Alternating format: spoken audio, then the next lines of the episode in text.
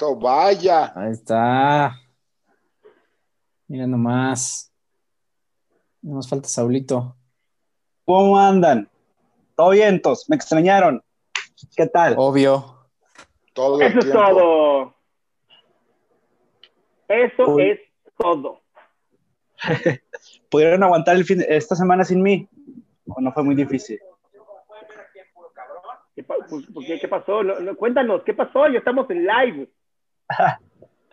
Súper chingón, qué bueno que estamos aquí una semana más. Acá, puro, puro crack. Sí, Desde, nada, más, desde- nada más nos falta el matemático. por eso digo, puro crack. Oye, que O sea, hablando, lo que, hablando lo de que crack, quiso decir es gente que ha tenido relaciones sexuales. oye, hablando de crack, vamos a estar hablando un poquito sobre, sobre, oh, estos temas se vienen buenos.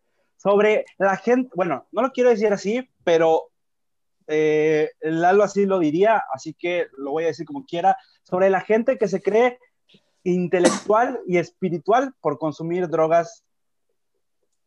Iba a decir pendejas, pero bueno, algunas, algunas no son tan pendejas. Mira, eso es lo que yo les digo. Ándale, la tacita. La famosa tacita. Chinga. Pues, a ver, hoy vamos a hablar de sustancias. Espero que Saúl se acuerde de nosotros. No sé cuál sea su problema. Un día es Micas, otro día es Saúl. No puede ser. Pero vamos a hablar de sustancias recreativas, que son eso, recreativas. ¿Ok? Así no es. significa que viajaste a otra dimensión, no significa que estás en contacto con el, con el rango cuántico, no significa que ahora tu atrapasueños tiene una función, es nada más tu cerebro jugando contigo. Es correcto. Pues mira, sí, sí hay ciertos estudios, de incluso eso no sabes. están buscando todo eso de microdosis juntamente con todo lo que son las drogas. Y, y es un tema muy interesante, honestamente, ¿no? Es un tema en donde no sabemos por qué ocurre eh, los cambios o por qué ocurren este tipo de cosas con, con el cerebro. Tenemos ciertas ideas de estas eh, como anestesias que se quitan, ¿no? El cerebro como tal es un, es un aparato que tiende a, negar y a quitar mucha información para que pongas atención. Y lo que se ha descubierto es que las drogas lo que hacen es que te quitan este proceso eh, en donde tú eh, literal estás quitando esta información y como que te deja venir todo encima, ¿no? Como un tipo microautismo en donde todas las eh, emociones y sentimientos y sensaciones son al mismo tiempo y esto hace que la gente sienta estas ideas de que su cuerpo se está elevando y cosas así. Sí, claro. Mi punto en el, desde la parte discursiva, porque la ciencia no es mi fuerte, es que no tenemos cuerpos, somos cuerpos. Es decir, independientemente de lo que descubramos en un futuro acerca de las funciones y de cómo, este, cómo es que llegó la conciencia y cómo es que tenemos conciencia, un hecho es claro, y aquí los tres de ustedes pueden confirmarlo, si tú vas bloqueando áreas del cerebro, se va perdiendo la conciencia, lo cual indica de manera inequívoca que, este, que residen las neuronas. ¿Cómo es que la entendemos así como la entendemos nosotros? Para mí siempre ha sido una pregunta como, como decirle a un perro, oye, ¿y por qué ladras cuando estás feliz? Eso es parte de su naturaleza y ya no hay más misterio en el sentido del origen en cuanto a cómo la podemos manejar y cómo la podemos aprovechar, estoy seguro que falta mucho para descubrir, pero de eso a que venga de un ser invisible, incorpóreo, que nos lleva a dimensiones, eso es vivir en la condesa. Échale, me vamos llegando, no van ni tres minutos y ya le estás echando al pobre de Adrián. De una vez, de una vez. No, no, no, pero te- Adrián dijo algo parecido, o sea, eh, Adrián estoy seguro que no le atribuye a, un, a una onda mística esto, ¿me explicó? O No, sea, no creo, que di- no creo que diga como, doc- como psicólogo, no creo que diga, lo que pasa es que tu angelito de la guarda, cuando te metes un ácido, pues se queda dormido y tú viajas al infierno. No creo, ¿sabes? O sea, Y además no vivo en la Condesa. Claro que no, tu, tu Ah. código postal te alcanza para mucho más. Polanco, sí, cierto, Polanco, ya me acordé. Listo, ya estamos grabando ahora sí. Estamos a todo, chicos y chicas. Vientos, muy bien. Mi perfecta opinión se quedó afuera. Muchas gracias. No, no, se quedó en YouTube. No te preocupes por ah, eso. ya, ya, ya, es cierto. Es cierto, es cierto. Oye, pero Oye, no, ¿Alguien está, sabe está dónde bien. está Saúl? No. No, pues respondió hace ratito, pero quién sabe qué, qué anda haciendo. Estamos grabando ahora sí. Estamos A ver, esperen. chicos y chicas. Voy a aprovechar para compartirlo en redes. A lo mejor Saúl por fin dejó de ser virgen. Ah, Y dijo, está a ver, Sin conciencia o dejar de ser virgen. No, pues no está muy difícil la decisión. No, no lo está. Y más para alguien que tiene esa imperiosa necesidad de sacar el veneno que puede convertirse. Ya ves que antes decían que cuando te masturbabas perdías eh, líquido raquídeo. Ah, sí, sí, sí. Chale. No, pues con razón, chinga, estás así tú, Lalo. Óyeme. Óyeme, Óyeme, no. doctor. Oye, Chécate ese ¿cómo te- comentario. Chécate ese comentario. Saúl es un robot y no lo encendieron.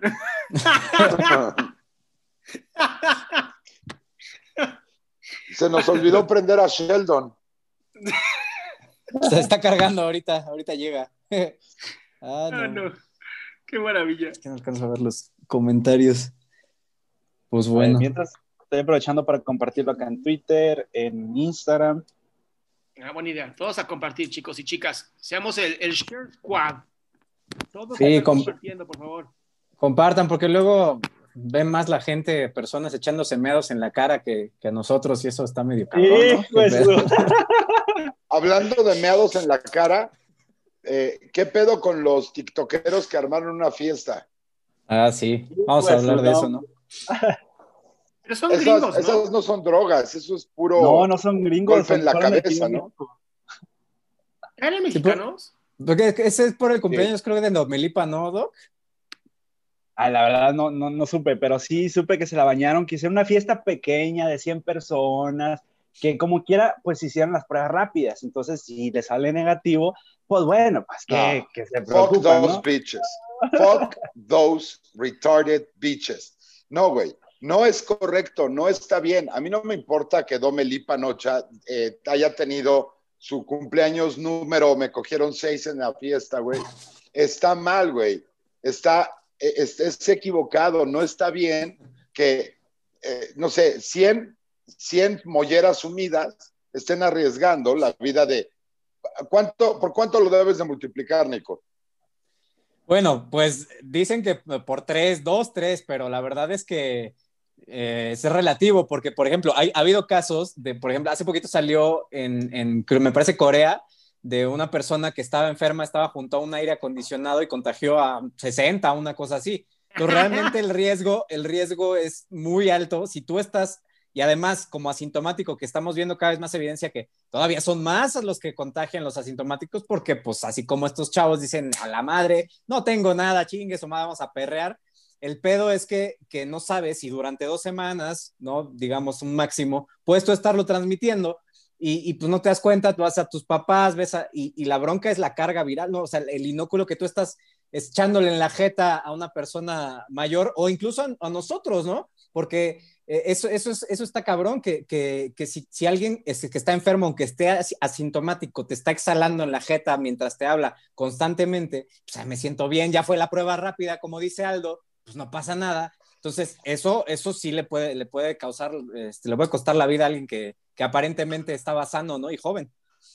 Oigan, y que tenemos y... que quede claro que no es que estamos en contra de que hagan fiestas, es, estamos en contra de que estén saturando los hospitales, estamos en contra de que estén enfermando a otras personas, ¿no? Si van a hacer su fiesta en su comuna, en donde nadie se vive más que ustedes, ¿no? En su pequeño ranchito, háganlo, mátense, no hay pedo.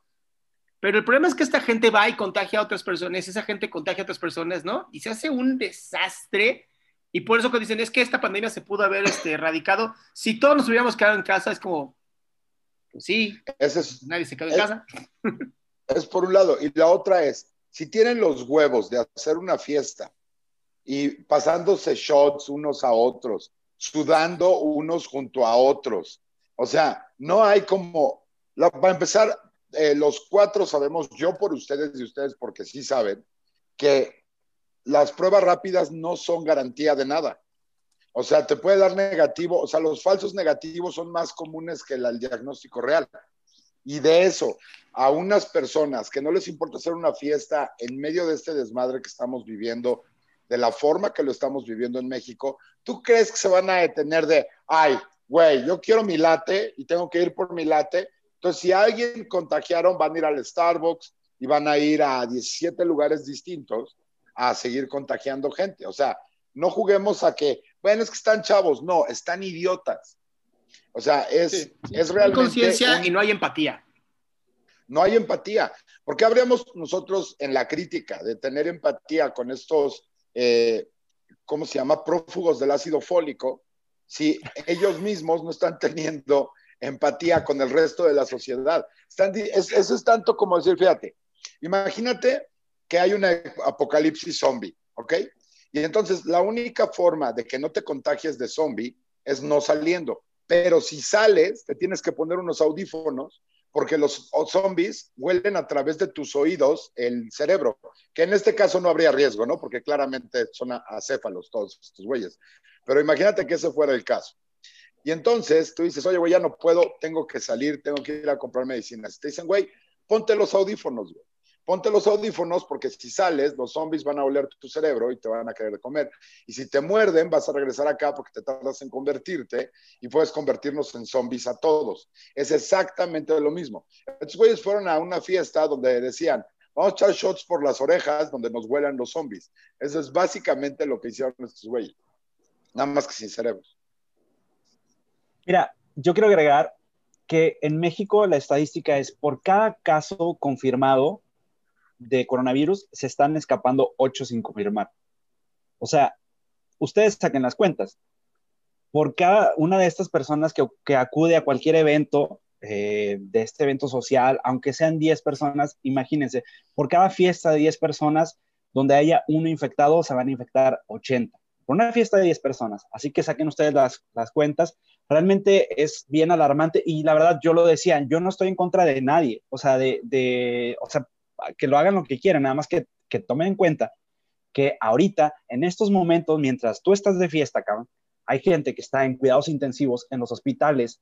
Ayer salió el, el director de, de, mi preparatoria donde yo estuve, que está en cuidados intensivos, o sea, gente adinerada que ahorita ni ellos se salvan y, y, están en cuidados intensivos en un hospital con un respirador joven, relativamente joven.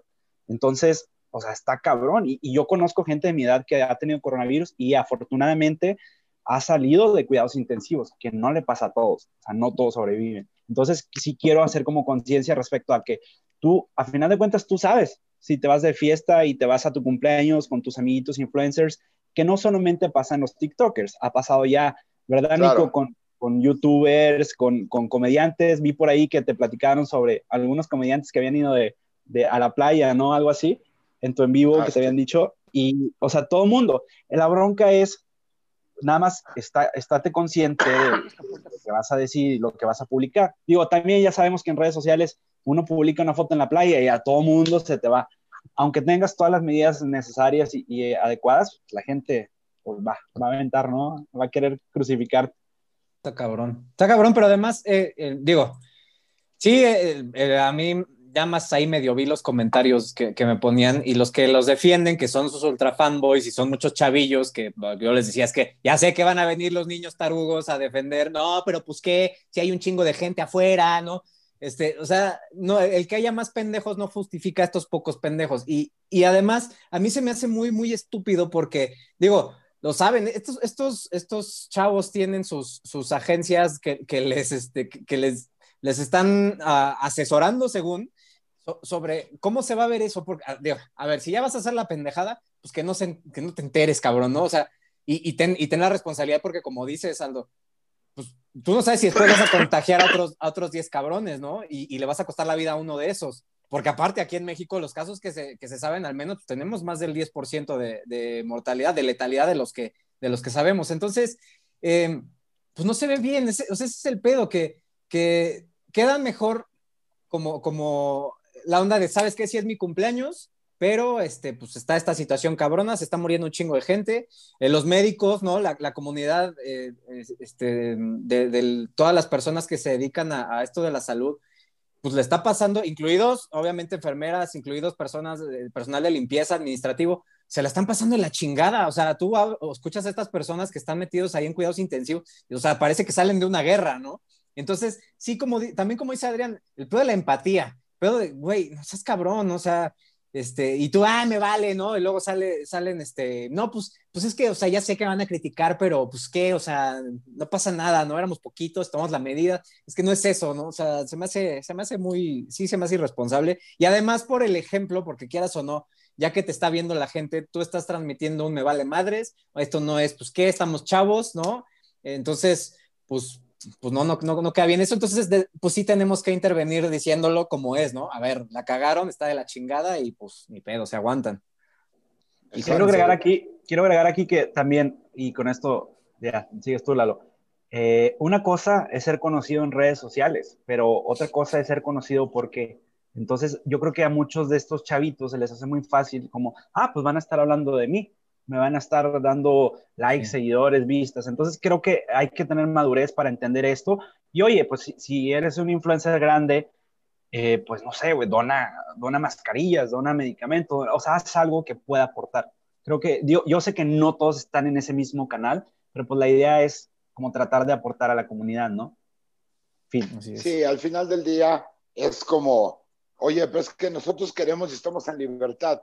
Sí, claro, o sea, el castigo que llevan ellos es literalmente lo que ellos están tratando de hacer, que es, es decir, si tú, eh, ellos viven de esto, entonces la consecuencia viene por este lado, o sea, no puede venir por otro lugar. Eh, lo que decía Nico de los niños rata que los defienden, así como que, güey, pero es que Kuno camina padrísimo, y tú, pues va a caminar el güey y otros 20 güeyes si no se cuida. O sea, al final del día, no me importa su contenido, no me importa si eh, Dom Elipa es este eh, como un lookalike de Charlie D'Amelio o de, o, de, Dua Lipa o de whoever the fuck. El problema es que tenemos a 100 idiotas compartiendo shots, sudando muy cerca el uno del otro. O sea, es, es básicamente endogamia sin ser parientes. Aguas, porque por eso yo prefiero. Chavitos, Aguas porque son chavitos, hay muchos. Así que no vayas a meterte en un. Casi todos son mayores, ¿no? Si estaban tomando alcohol, deberían. Ah, ah si no, pues. Ah, ¿No? Y justamente es, el tema, es el tema de hoy, ¿no? Eh, cómo el alcohol y cómo estas drogas y estas sustancias, ¿no? Te hacen eh, cometer pues, pendejadas que tal vez no deberías, y como te sientes bien, en este caso, machito, ¿no? Dices, ah, pues no pasa nada y estoy joven y, hay que vivir rápido y morir jóvenes. Y, y, pues lo malo es que no se mueren jóvenes y terminan matando a otras personas, porque te lo puedo asegurar, muchos de ellos después de esa pinche fiesta seguramente andaban hiperalcoholizados y salieron manejando. Te lo puedo firmar. Sí, estoy casi seguro. Ahí el problema del consumo de sustancias, en el caso de los padres de estos eh, jóvenes, es que lo hicieron durante el embarazo. Hinchelalo. Oye, además el alcohol te pone también en la madre el sistema inmune y te vuelve vulnerable a este pinche virus. Entonces, es otra, huevo, soy inmortal. Pues no, cabrón, también Y aparte también hay influenza ahorita, está empezando, ¿no? Entonces, Ya, es, jugarle, está empezando la temporada, es jugarle mucho al, cabrón. entonces, bueno, en fin. Ahora, digo, esto sirve para los que le dan a este seguidor, ¿no? Que todos aquí odiamos y saben perfectamente quién, pero es real que Dios cuida a los pendejos y a los borrachos, güey. Es cierto. Ah, el amigo, el amigo de Lalo. El amigo de Lalo. Le mandó salud ayer, güey, fíjate. Ayer, ayer me vino, me vino a invadir mi live de los sábados de historias de terror.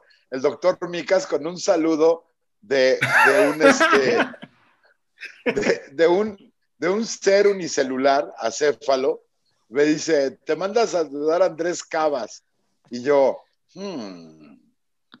No, te puse, mándale saludos a mi amigo, se llama Andrés Cabas. Y tú, ah, cabrón. Y justo estaba hablando de eso también. Estaba hablando de, de esta morra, ¿no? Lady Tres Pesos, no sé cómo se llama, que no quiso usar cubrebocas o algo así, un desmadre así, ¿no? A la Lady Tres Pesos. Ah, Lady Tacos pinche de-. Yo No, no leí vi. tres pesos. No, no mames, qué asco, cabrón. Vas, La corrieron. La corrieron. Estaba fuera, estaba fuera de un Walmart, en, no me acuerdo dónde diablos, este, en, en- Seguro es Capozalco. Bueno, el punto es que estaba, para empezar, con, con, con el cubrebocas, ¿no? Con la mascarilla casi. Y Digo que es el dijeron- problema, el nombre. El, no- el nombre Sí, es el problema. la mascarilla, la cubrejeta la traía nada más acá y entonces eh, estaba emputada porque no la dejaron pasar por, no puedes pasar con, con menores. No, que es que a mí me dejaron pasar la vez pasada, total, ya sabes, eso puede escalar muy rápido cuando andas imputado. Y entonces se le hizo fácil, pues, decirle al, al, al de seguridad, ay, pues, ¿qué? Te pagan tres pesos y con eso tu chicharrón en salsa verde, nomás para eso te alcanza. Yo soy abogada y te voy a poner en tu madre después, nada más voy a la Profeco. Y el pedo es que después, bueno, terminó bien la, la historia, me parece, ¿no? Aprendió su lección, pero, pero así muy déspota, muy, muy culera y muy pendeja. Además, con, con, estaba poniendo en riesgo a los demás con la mascarilla así, ¿no? Este, dice, muy, muy cabrona, muy, ah, sí soy abogada, pero no te sabes poner la puta mascarilla. Entonces, pues Es que sí, eso no sí, lo enseñan en la clase. hizo, hizo mierda, o sea, se- estaba haciendo mierda a estas personas por, por, lo que, por, por lo que ganan, por donde trabajan. Muy, muy ojete, o sea, realmente. Muy clasista. Muy estúpido, muy clasista, muy pendeja. Y bueno, pues ya después, este, obviamente redes sociales se mueven chinga y pues vieron quién era, etiquetaron a la empresa, no sé qué sea, la empresa, creo que en inmobiliaria, no sé qué sea, Century 21. esos güeyes, y pues Ah. que la corren, cabrón. Y entonces, pues ya. El pedo. problema aquí fue que se metió con el chicharrón en salsa verde. Sí, no, no seas mamón. Eso no te puedes meter ahí. No te puedes meter ahí. No te puedes meter ahí. Ni con el chicharrón en salda- salsa verde, ni con las donas. Con todo lo demás, haz lo que quieras, pero chicharrón en salsa verde y donas, no te metas. Oye, Y este Lalo, es el pero, problema. Por ejemplo, pero mi sustancia de, de- de elección para, para mis highs es el azúcar, por ejemplo, que es un estimulante este, media mediana potencia, ¿no? De largo efecto. Es decir, largo efecto me refiero a que a los 60 voy a tener diabetes tipo 2, pero ese es todo el alcance de la sustancia que tengo, ¿no? Pero hay otras muchas más interesantes. oye, fíjate ¿Quién, que decidió prender el software, cabrón? Este.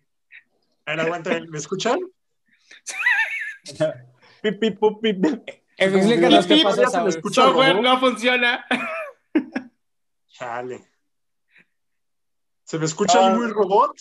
No, te escuchas perfecto. Ah, Te estamos burlando de ti nada más. Es que estábamos Ah, especulando qué te había pasado. No, es que estoy checando. No, perdón, tuve ahí unos conflictos, pero ya andamos por acá, disculpen. Oye, espérate, Saúl, ¿cumpliste años? Conflictos. No, voy a cumplir. ¿Cuándo, güey? 8 de septiembre. Ay, tenemos Ah, chingada. Ya estaban planeando mi fiesta sorpresa. Ay, gracias. No, pues es que el Aldo, o sea, ah, no, Aldo es la próxima semana, entonces. Miren, cumplo- Ah, mira, para juntarlos. Cumplo el martes, güey. ¿por qué no? Uy, ya se armó. no, pues ya. Vamos, a hacer una nuestra- pequeña fiesta de Vamos a hacer 100 una fiesta, cabrón. Cada quien tiene. Como la de la fiesta de los TikTokers, güey. ¿Sí vieron la de la fiesta esta? Que... Ay, no mames, cuéntanos. Llevamos 20 minutos hablando de eso. Ah, güey, pues ah, mira, entonces no me perdí de mucho. Llego es lo mismo. De qué pinche cínico, cabrón. No me perdí de mucho. Todavía, oigan, por cierto, un tema. El tema, sí. Pero mira, ya está había porque- lo de dimensiones especiales y así dije, chin, ya intenté saber alguna definición matemática de dimensiones, güey, y no estuve ahí. Nada más. Claro, claro. Eh, como somos cinco, cada quien invita 20 y así, así arma. Sin pedos, ¿eh? Sin pedos, Pero armamos bueno. una súper. ¿Quién, Chiquito. ¿Quién? Comenten acá a ver quién. Ya decía. ¿Quién, Dice quién se ¿Quién se arma? Saúl. ¿Quién le Quiero cae a la, preguntar. a la? Quiero preguntar algo.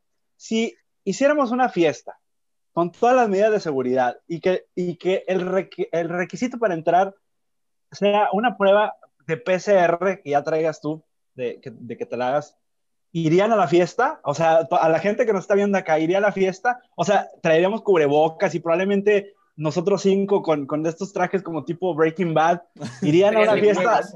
Déjenlo aquí en los comentarios a ver si irían. Yo, quiero saber cómo le haríamos para, tomar. O sea, ¿cómo, ¿cómo haríamos para tomar? Tendríamos que tener como estos de la cabeza, ¿no? Con los popotes ya precargados y luego el traje.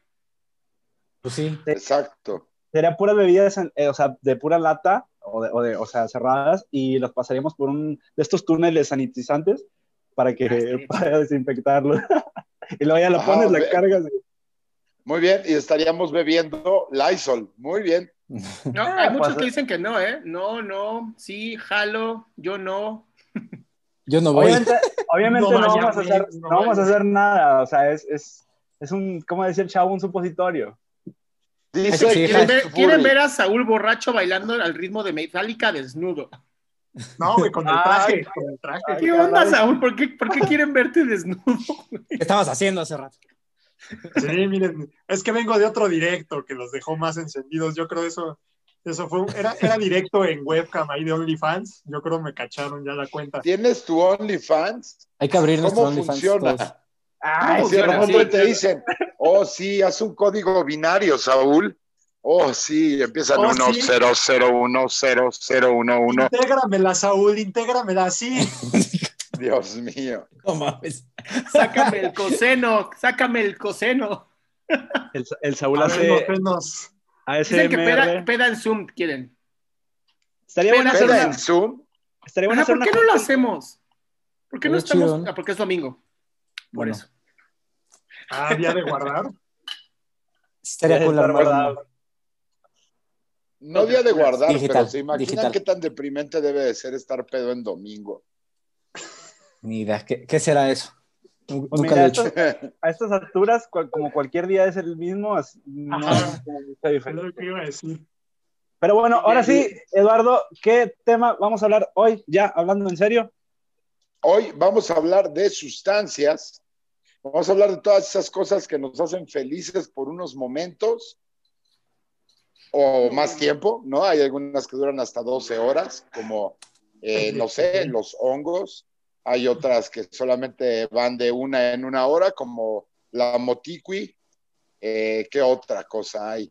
El alcohol, que te puede durar dos, tres horas, pero se lo puedes seguir alimentando, igual que, igual que el 420.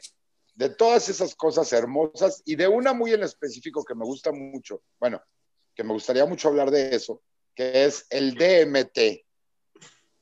Que es parte de la ayahuasca, para los que están diciendo que hablemos de la ayahuasca por favor no hables de, lo que no conoces, eh, Lalo, así que si no te has metido de mente, no hables, es como la religión, no hables si no conoces esos temas. Yo hago lo mismo en todos los temas, me, me, me, informo y después critico.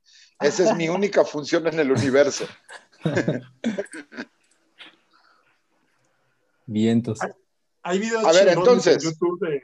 Ajá. No sé que nos explique. ¿Qué? que hay videos chingones en YouTube de gente metiéndose la ayahuasca, pero así que dicen del 50% o el 60%, y digo, verga, güey, o sea, ¿cómo, cómo descuidan su sistema como para hacer esas madres, güey? Pero se ve tan chingón, o sea, se ve que se meten un tan buen viaje que sí dan ganas como de, pues de probarla así como de, oye, güey, sí está chingón. Imagínese para que Saúl quiera probar eso. Voy a ver esos videos. aunque, metido, pero supongo que ya saldrá. Aunque yo no, mi, mi, mi, sistema de entrega no sería la ayahuasca. Yo creo que sería el sapo. Que la ayahuasca es un desmadre. Tienes que vomitar y tienes que tener a cuatro o cinco hippies al lado de ti y un güey que cree que tiene contacto con el más allá y puro pinche loco, güey. O sea, es demasiada. O sea, ya estoy grande aparte, güey. O sea, yo no puedo lanzar a una pinche expedición a Chiapas a ver quién me da ayahuasca y adentro de un pinche como horno de copal, güey. No, no, no. Yo necesito una especie de Starbucks de drogas. O sea, llegar a un lugar donde esté perfectamente sanitizado y limpio y decir, me das tres de DMT, por favor, doble carga de mota. Gracias, güey. Pum, para adentro. Esto de andar con que, güey, tú no lo ellos y repítele que lo amas, güey. Eh, neta, no puedo pero sí necesitamos que alguien que conozca de químicos nos explique cómo funciona el DMT. ¿Quién de ustedes, amados señores? bueno, mira, no es que yo lo conozca porque, porque lo haya consumido, pero pues sí, es, cabe, cabe, Guiño, la- guiño. Guiño, guiño. Cabe en la, en la categoría de, de drogas y de hecho muy curiosamente tiene una categoría como especial que es el enteógeno, que por, por la etimología enteos se refiere como a, a una relación como espiritual y está muy interesante porque no hay ninguna de las otras drogas que se le tenga esta relación eh, espiritual, ya la marihuana, el LSD, eh, pues bueno, todo este tipo de, de drogas. Entonces se, se le considera un enteógeno. Eh, el nombre científico es N-dimetiltriptamina. Es una, el la abreviación pues es el DMT. Que ahora, ahorita mencionabas el sapito, el bufo alvarius, güey. El, ¿Qué? la, la, la condición ahí en el sapito es que es muchísimo más poderosa que en la, en la ayahuasca. Por eso es, es- está cabrón. O sea, por eso se le llama Pero- la molécula de Dios. Porque, Pero no vomitas. pues la neta, quién sabe. O sea, en teoría, no. Porque Con el lo sapo ingieres- no. No, el sapo no te lo comes. Pero bueno, quién sabe tú. Pero en teoría, en teoría te lo, te lo, te lo fumas, porque creo que, bueno, he visto videos de acá, de los documentales de Vice, donde hacen enojar al sapito, grita y libera como, como un veneno. Entonces eso lo raspas, lo cristalizas y te lo metes en una pipa. Lo vi, lo vi. O sea, no, no, no, o sea, lo vi No un tienes que no, no. justificarte, acá no está prohibido ni nada, güey. O sea, acá es básicamente como el peyote, está protegido porque está en extinción, pero no es en contra de la ley. Pues sí, de hecho. Y lo curioso del DMT, güey, fíjate, de la, trip- de la dimetiltriptamina, Dime, es ¿sí, que, triptamina? que se encuentra en muchos lugares de forma natural, lo cual es muy como estúpido porque es una de las drogas como más ilícitas, entonces la encuentras en muchas plantas, la encuentras en, por ejemplo, en la ayahuasca, que bueno, hay que aclarar aquí que la ayahuasca y el DMT como tal, como el sapito, son dos cosas eh, diferentes. Incluso estaba viendo unos artículos que decían que hay registros del uso del DMT desde hace más de mil años, güey. Sí. O sea, desde hace, desde hace más de mil años hay el uso de, pues, de este tipo de drogas. Eh, Hay una teoría, hay una teoría que escuché eh, de Richard Dawkins y de otros dos este, neurobiólogos que consideran que la conciencia como la conocemos hoy pudo haber sido en gran parte provocada por el momento en que bajaron los, eh, los grandes simios, que somos nosotros, de los árboles y tuvieron que alimentarse de la foresta, o sea, de la parte baja de los árboles, y encontraron, entre otras cosas, eh, alucinógenos. Y que eso hizo generación tras generación eh, avanzar alguna especie de eh, conciencia en la, en la especie a la que pertenecemos, porque en teoría somos una de tres especies de humanos que habitaron la Tierra.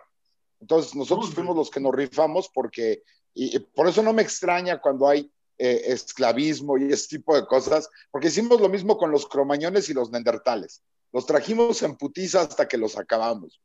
Entonces, de ahí, viene de ahí, y hay una, hay una duda que yo tengo, a ver quién de ustedes me la puede contestar. Hasta donde yo entiendo, lo que fumas en el sapo o lo que te metes en el ayahuasca es un inhibidor de algo en tu cerebro que permite que tu cerebro libere eh, la sustancia. Es decir, el DMT es un inhibidor de algún freno dentro de tu cerebro, hasta donde tengo entendido, pero no lo sé. Explíquenme ustedes. Aquí Bueno, lo que as- yo había. Bueno, Aldo, Aldo, es el médico, es el médico. Bueno, no, o sea, así súper breve. Es que, de hecho, no se sabe. Tú sabes, Adrián, que, que realmente la función del DMT en el cerebro eh, está en estudio todavía. Y eso es, es, es- yo creo que esto es parte del misticismo que, que rodea, ¿no? A todo esto, porque como no se sabe la explicación, bueno, no quiero adentrarme a los terrenos del halo, de la religión, pero como no se sabe el origen de esta sustancia, pues muchos le dan mucho significado, ¿no? O sea, pueden decir que, que es cuando el tercer ojo se abre del lado espiritual. Eh, muchos dicen que cuando uno nace, que hay dos picos de, DMT, de liberación de DMT en el ser humano, que uno es cuando naces, que es cuando Cuando tu tercer ojo te- se abre y el otro es cuando mueres. Entonces, eh, curiosamente, pues como no se sabe a ciencia cierta, aún, aún, o sea, a la fecha hay estudios donde lamentablemente, pues bueno, se agarran a las ratitas y se les provoca infarto, infartos cardíacos para ver si sí, al momento de morir, su cuerpo libera DMT, a lo cual se llegó a la conclusión que sí, güey. Eso es, eso es justamente lo que te quería decir, ¿no? Que sí está este estudio súper interesante, en donde sí ponen el, bueno, sí se habla, ¿no? del DMT como tal, eh, y que sí, que cuando se, te mueres y cuando naces es cuando se supone que sale todo esto. Y es lo que ha generado, pues, tanto estudio, sobre todo en la ayahuasca. La ayahuasca es de las, eh, de las plantas más extrañas que existen. Y el caso por lo cual es tan extraño es porque ni una crece al lado de la otra, ¿no? Esta mezcla de dos ramas o dos este, raíces no crecen cerca. La forma en cómo se tienen que coser es una manera bastante difícil de, de crear. Dicen, ¿cómo se les ocurrió? ¿Cómo llegó al punto de la investigación de decir, sí, juntamos esto con esto y si lo metemos así, este va a inhibir que este eh, en, tu, cerebro entre y entonces literal hace que tu cerebro empiece a generar nuevas eh, ramificaciones neurológicas y dopamina a lo idiota. Dopamina y serotonina, que son las dos que más este, se ven presentes en casi todas las drogas. Pero te digo que esta es la más rara de todas. Sí, ahorita el, último estudio que yo vi eh, la, relacionaba con el receptor sigma 1. Y, bueno, o sea, sí tienen claro, eh, hay una, una, onda alucinógena.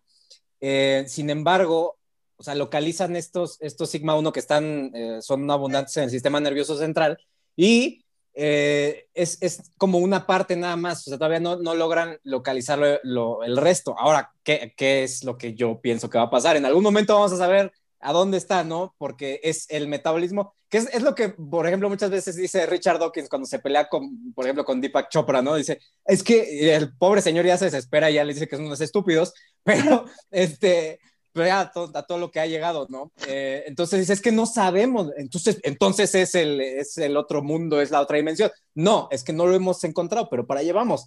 Entonces, no, eh, tenemos como, vamos como por, partecitas. Eh, sin embargo, sí, como comentan, pues, es, un tema, es un tema complejo, muy interesante, que requirió mucha observación y, y yo creo que ensayo y error, no sé cuántos hayan quedado ahí en el viaje y en el camino, pero bueno, pues pues yo, yo, no, yo no me la jugaría. Yo soy como Lalo. Yo, yo, yo diría más bien, necesitaría un que estuviera muy estandarizado y que me garantices que no me voy a quedar en el pinche viejo, que no va a pasar algo ahí que después este, ande viendo amigos imaginarios por otros lados.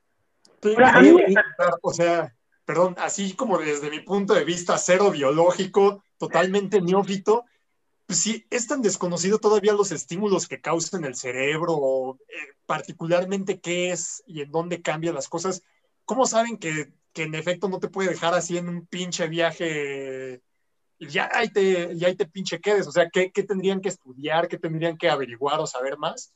Como para decir, uy, esto sí no lo consumas porque ahí te quedas, o a partir de estas cantidades, no sé.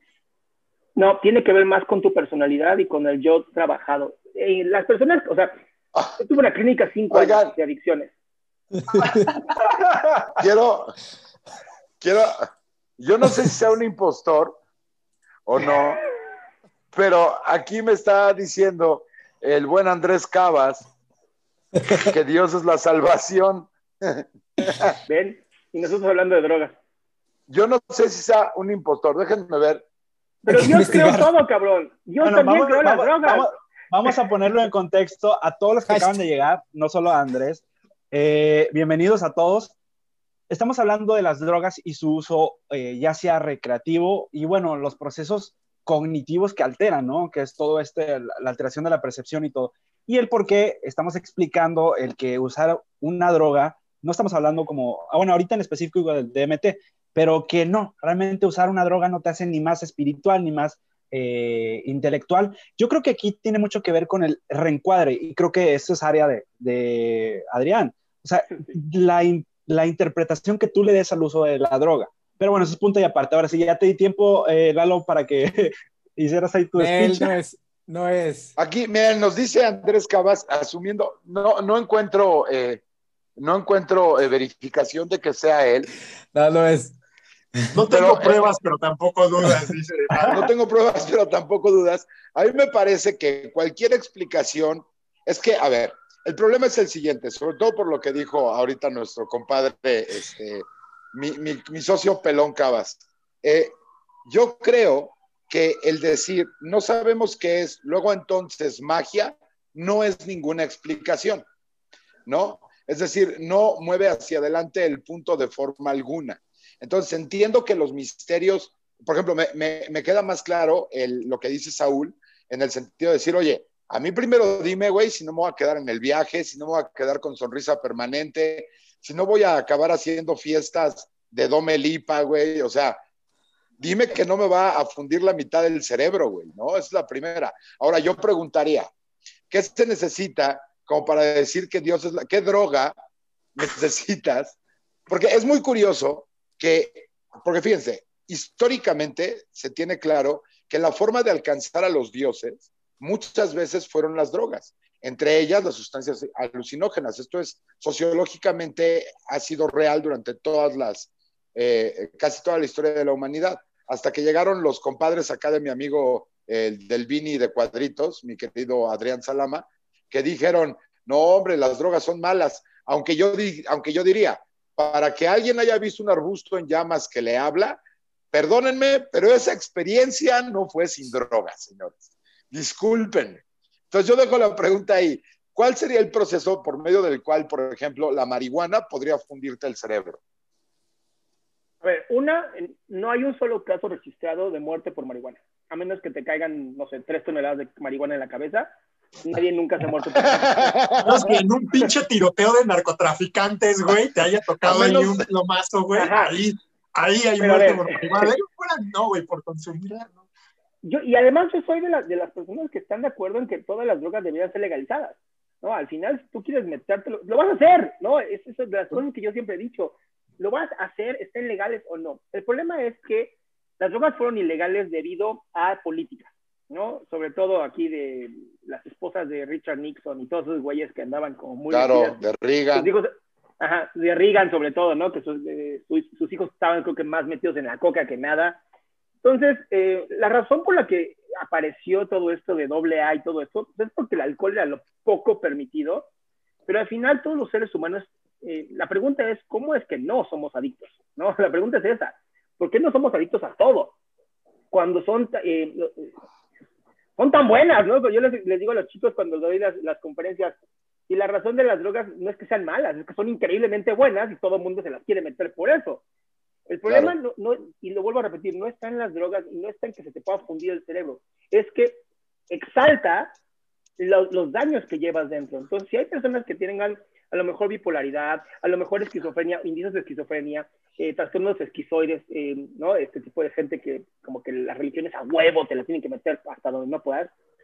Pues, no, este síndrome del Salvador, que tiene que ver con la eh, esquizofrenia paranoide, pues sí, si te metes unos hongos o un DMT que son sumamente potentes, un LSD, obviamente va a afectar algo. Ahora, cuando tienes, em, hay drogas mucho más, más leves, ¿no? El alcohol es una de ellas, la marihuana es una de ellas, la nicotina es una de ellas, este, el azúcar, como dices tú, Eduardo, pues sí, son mucho más leves, pero está demostrado que la, el azúcar, en cuanto tú consumes azúcar, el cerebro se te ilumina en los MRIs, ¿no? Entonces, es de las drogas más fuertes que seguimos consumiendo. Y ahorita pues, ya está de moda, ¿no? Que en México tenemos acá el con negro, ¿no? Exceso de calorías. Yo, güey, todo, todo así lo que estoy comprando tiene exceso de sal, exceso de calorías. Igual me lo voy a comer. Sí, ese es un muy buen punto ahorita que lo tocas, Andrés, de de todo te va a dañar fisiológicamente. Andrés, pero, pero me respetas a mi judío. Me quedé con el. Me respetas a mi judío. No me lo vas a dar. No, estoy hablando de ese güey. Como decía Andrés, Dios es la, la salvación. Ah, perdón, me quedé con No, pero justamente todo este pedo de que las drogas dañan el cuerpo y así, pues cuántas drogas no legalizadas tenemos como el alcohol, el azúcar, el tabaco, que te dañan igual, ¿no? Como dices, quizá el pedo más grave de las drogas es que el cerebro sí te hace cosas muy extrañas y si no estás bien como que de tu cabeza, las drogas pueden exaltar esos problemas y pues, ese es como el problema, diría yo. Digo, siendo no experto ni en psicología ni en biología, pero eso es para mí lo que más digo, wow. Yo creo... dale, dale. Estoy de, acuerdo con, con, lo que dice Andrés. este, y lo que dice Saúl. yo soy el dueño de este chat, ¿verdad? no, o sea, a fin de cuentas, ¿qué es lo que dice que una, o sea, no estoy haciendo una apología a las drogas, no, simplemente estoy diciendo, ¿qué es lo que define que una droga es buena o mala? Yo también estoy como muy a favor de que se legalicen muchas drogas, porque a fin de cuentas, oye, ahorita son muchas prohibidas y como quiera las usas, o sea, la gente como quiera encuentra la manera de, llegar a estas drogas. Ahora, a fin de cuentas, pues el que quiera usarlas es el que se va a tostar el cerebro. Obvio, con todas no pasa, con, muchas sí. Pero a fin de cuentas, ¿qué es lo que dice que una droga es buena o mala? Y me encanta, no sé si han visto esta serie de, Midnight Gospel. Tiene un episodio bastante, bastante bueno. Está súper buena. Para los que no la conocen, es un podcast hecho eh, serie. O sea, es un podcast, pero tú lo ves animado. Total, tiene un episodio que hace una analogía, eh, está hablando con un renombrado doctor de Estados Unidos que justamente hablan de las drogas y me gustó mucho esta analogía que dicen, es que a fin de cuentas, ¿qué define que una droga es buena o mala? Es decir, la ketamina en las calles es una droga mala porque te puede producir, eh, eh, o sea, muchos efectos indeseables porque no estás como controlando el ambiente cuando te administras esta droga. Para los que no saben, mucha gente utiliza la ketamina para poder dormir o la utilizan como, como pues, con fines recreativos, ¿no? Pero pues en una... traumático. Bueno, también para problemas de ansiedad y, estrés. Sí. Y, bueno, ahí en esa situación es una droga mala, pero en una cama de quirófano es una droga buena. O sea, a lo que voy, hay que cuestionarnos que, bajo qué situaciones es... es eh, Yo lo que creo... Admisible, ¿no? Yo lo que creo es que el la prohibición nunca ha resuelto nada. El, es decir, el alcohol estuvo prohibido durante los primeros 40 eh, años del siglo XX en Estados Unidos y de ahí se creó la mafia que hasta el día de hoy no ha podido ser derrotada, porque del alcohol se movieron a muchas cosas. Crearon el espacio para que se organizaran para mover cosas de contrabando y encontraron en eso, no que nunca hubiese sucedido, pero hubiese sido un negocio menos recurrido si no hubiera habido esa prohibición, porque una vez que le quitas la actividad ilegal de las manos a las personas que la realizan, no les queda otra más que entrar en el mercado y en el mercado hay regulación, hay libre competencia, hay cuidados médicos, etcétera, etcétera. En Estados Unidos, en los países, en, en, Europa, en los Países Bajos, en Noruega, en varios lugares, hay una, hubo una gran epidemia, igual que en Estados Unidos, de los opioides, en específico de la heroína. Y lo que hicieron en Noruega, en Suiza y en Holanda fue legalizarla por completo y no solo eso, hacer picaderos, es decir, gente donde se va a inyectar la gente, eh, eh, vigilados por las autoridades, en donde llega la gente sin miedo a, que sean criminalizados, porque el tráfico es lo criminalizable, no el usuario. Entonces llegaban, llegan estos cuates a decir, oye, pues me quiero meter mi dosis de hoy, y siempre, uno, les ofrecen tratamiento como alternativa, Dos, si lo van a hacer, les proveen agujas, les proveen todo de manera saludable y segura digo, saludable cuando te metes a heroína, no sé qué tanto sea, pero te están dando, te una aguja limpia para evitar que también te infectes de SIDA, por ejemplo, güey, ¿no? Y, y ahí es donde te das cuenta qué tan buena tiene que ser la heroína. O sea, la mota es buena, es muy rica, te mantiene bien cool, güey, te da tiempo a que tu cerebro procese información, un montón de cosas y es buena, pero nunca tan buena como la heroína, porque alguien que fuma mota de todos modos se preocupa por pagar la renta. La heroína es tan buena, güey, que acaban en la calle, güey. O sea, ¿qué tan cabrón tiene que estar la heroína como para que alguien diga, no necesito casa, güey? Con heroína es suficiente. Ese punto también es interesante, ¿no? Digo, lo de, yo también creo que el camino tiene que ir más por la legalización. Nada más recalcar el punto que aquí en México no sería como de, pum, del día siguiente legal, todas las drogas legales, porque, o sea, también es un factor, como tú bien dices, es uno de educación. No todos en México tenemos el capital cultural, principalmente como para entender cómo funcionan las drogas, como para no clavarnos quizá mucho con ellas, ni la igualdad social, como para que la gente que recurre, por ejemplo, a la mona de guayaba, güey, pues ellos lo hacen o para quitarse el hambre o para muchas otras cosas que no necesariamente es meterse un viaje, güey. Entonces, la realidad es que sí hace falta mucha educación, mucho, o sea, cerrar esa brecha para un día poder decir, la neta, sí, droga legal para todos y hagan lo que quieran con su vida, un pinche papalote. Pero es cierto, sí hay que apuntar para allá. creo Si tú legalizas, ¿no? Que es uno de los temas que yo sí he, metido varias veces. Si tú legalizas el dinero que vas a ganar, ¿no? Que está demostrado en California, todo el dinero que se ha Luego, luego los judíos a ver dinero. Luego, a huevo, cabrón. Y, ese dinero, y ese dinero lo usas para educar a la gente. Exacto. bueno, lo que puedes hacer es impresionante. Porque además se recurre a la mona para evitar el hambre que sienten, para evitar el dolor emocional, ¿no? Que además se supondría que es un derecho eh, humano el que tú tengas atención psicológica. Y esta gente, la, realidad es que cualquier adicción es una enfermedad de las emociones, cualquier adicción. Y las personas que están enfermas de las emociones lo que necesitan es un psicoterapeuta o un especialista en adicciones que te ayude a entender qué está pasando.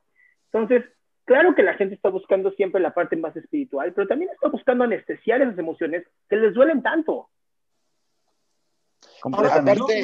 Perdón, perdón pregunta rapidísima porque no tengo ni idea toda la adicción es literalmente, o sea, todo se puede arreglar como con, no sé, terapia, con alguna cosa así, o neta sí te puede llegar a generar algo biológico o algo químico que te deje ya ahí y que ya no se puede echar para atrás, porque la realidad es que sí hay algunas drogas, por lo menos las más potentes, que sí a un nivel de consumo ya es biológico y ya es, que lo tienes que reemplazar con otras sustancias o con otros medicamentos, ¿no? Y ahí está el error justamente, y ahorita me va a hacer la segunda cuando te, anestesian o, te, bueno, cuando te rompes la cadera y te hacen un trasplante de cadera, te dan no sé qué opiáceo que es así hiper fuertísimo para evitar el dolor. Y la realidad es que creo que el 7% se queda adicta a esa cosa, ¿no? El problema es que después viene la segunda industria, que es la industria, no me acuerdo cómo se llama, la, lo que suple la heroína, se me olvidó el nombre. Eh, metadona. Gracias, la metadona, que es un negoción ¿no? Porque lo único que hace es que te evita el craving, pero tienes que ir a meterte tu metadona todas las semanas, porque si no, no se, no se te quita. Entonces, yo que tuve una clínica, te lo digo, o sea, claro que puedes salir de cualquier droga. O sea, el craving se lo puedes controlar, ¿no? La parte biológica, después de 28 días, 48 en algunos barbitúricos, se puede controlar. El, el chiste es, eh, o más bien la idea aquí es, no hay una sola droga que haga que biológicamente te quedes adicto para toda tu vida. Eso no existe. Ahora, yo eh, quiero llamar la atención, aprovechando que nos está viendo Andrés, el microcéfalo Cabas. Eh, no, no es el güey. No, ya sé que no, obviamente, güey. Se iba a poner a, decir, Talavera está secretamente enamorado de mí.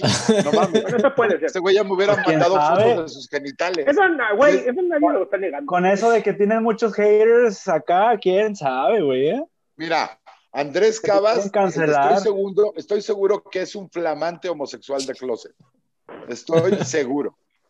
O sea, nadie está tan preocupado por cómo cogen los hombres como alguien que le gusta que cojan los hombres. Nadie, nadie. Es posible. Pero ahí les va, ahí les va.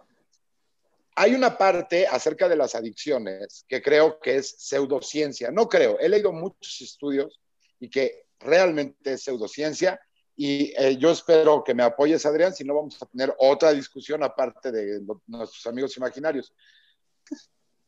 Los 12 pasos creo que es una de las peores cosas que ha sucedido para las adicciones por dos razones. Espera, déjame decirte por qué creo yo. Primero, porque se basa en la culpa, primero que nada.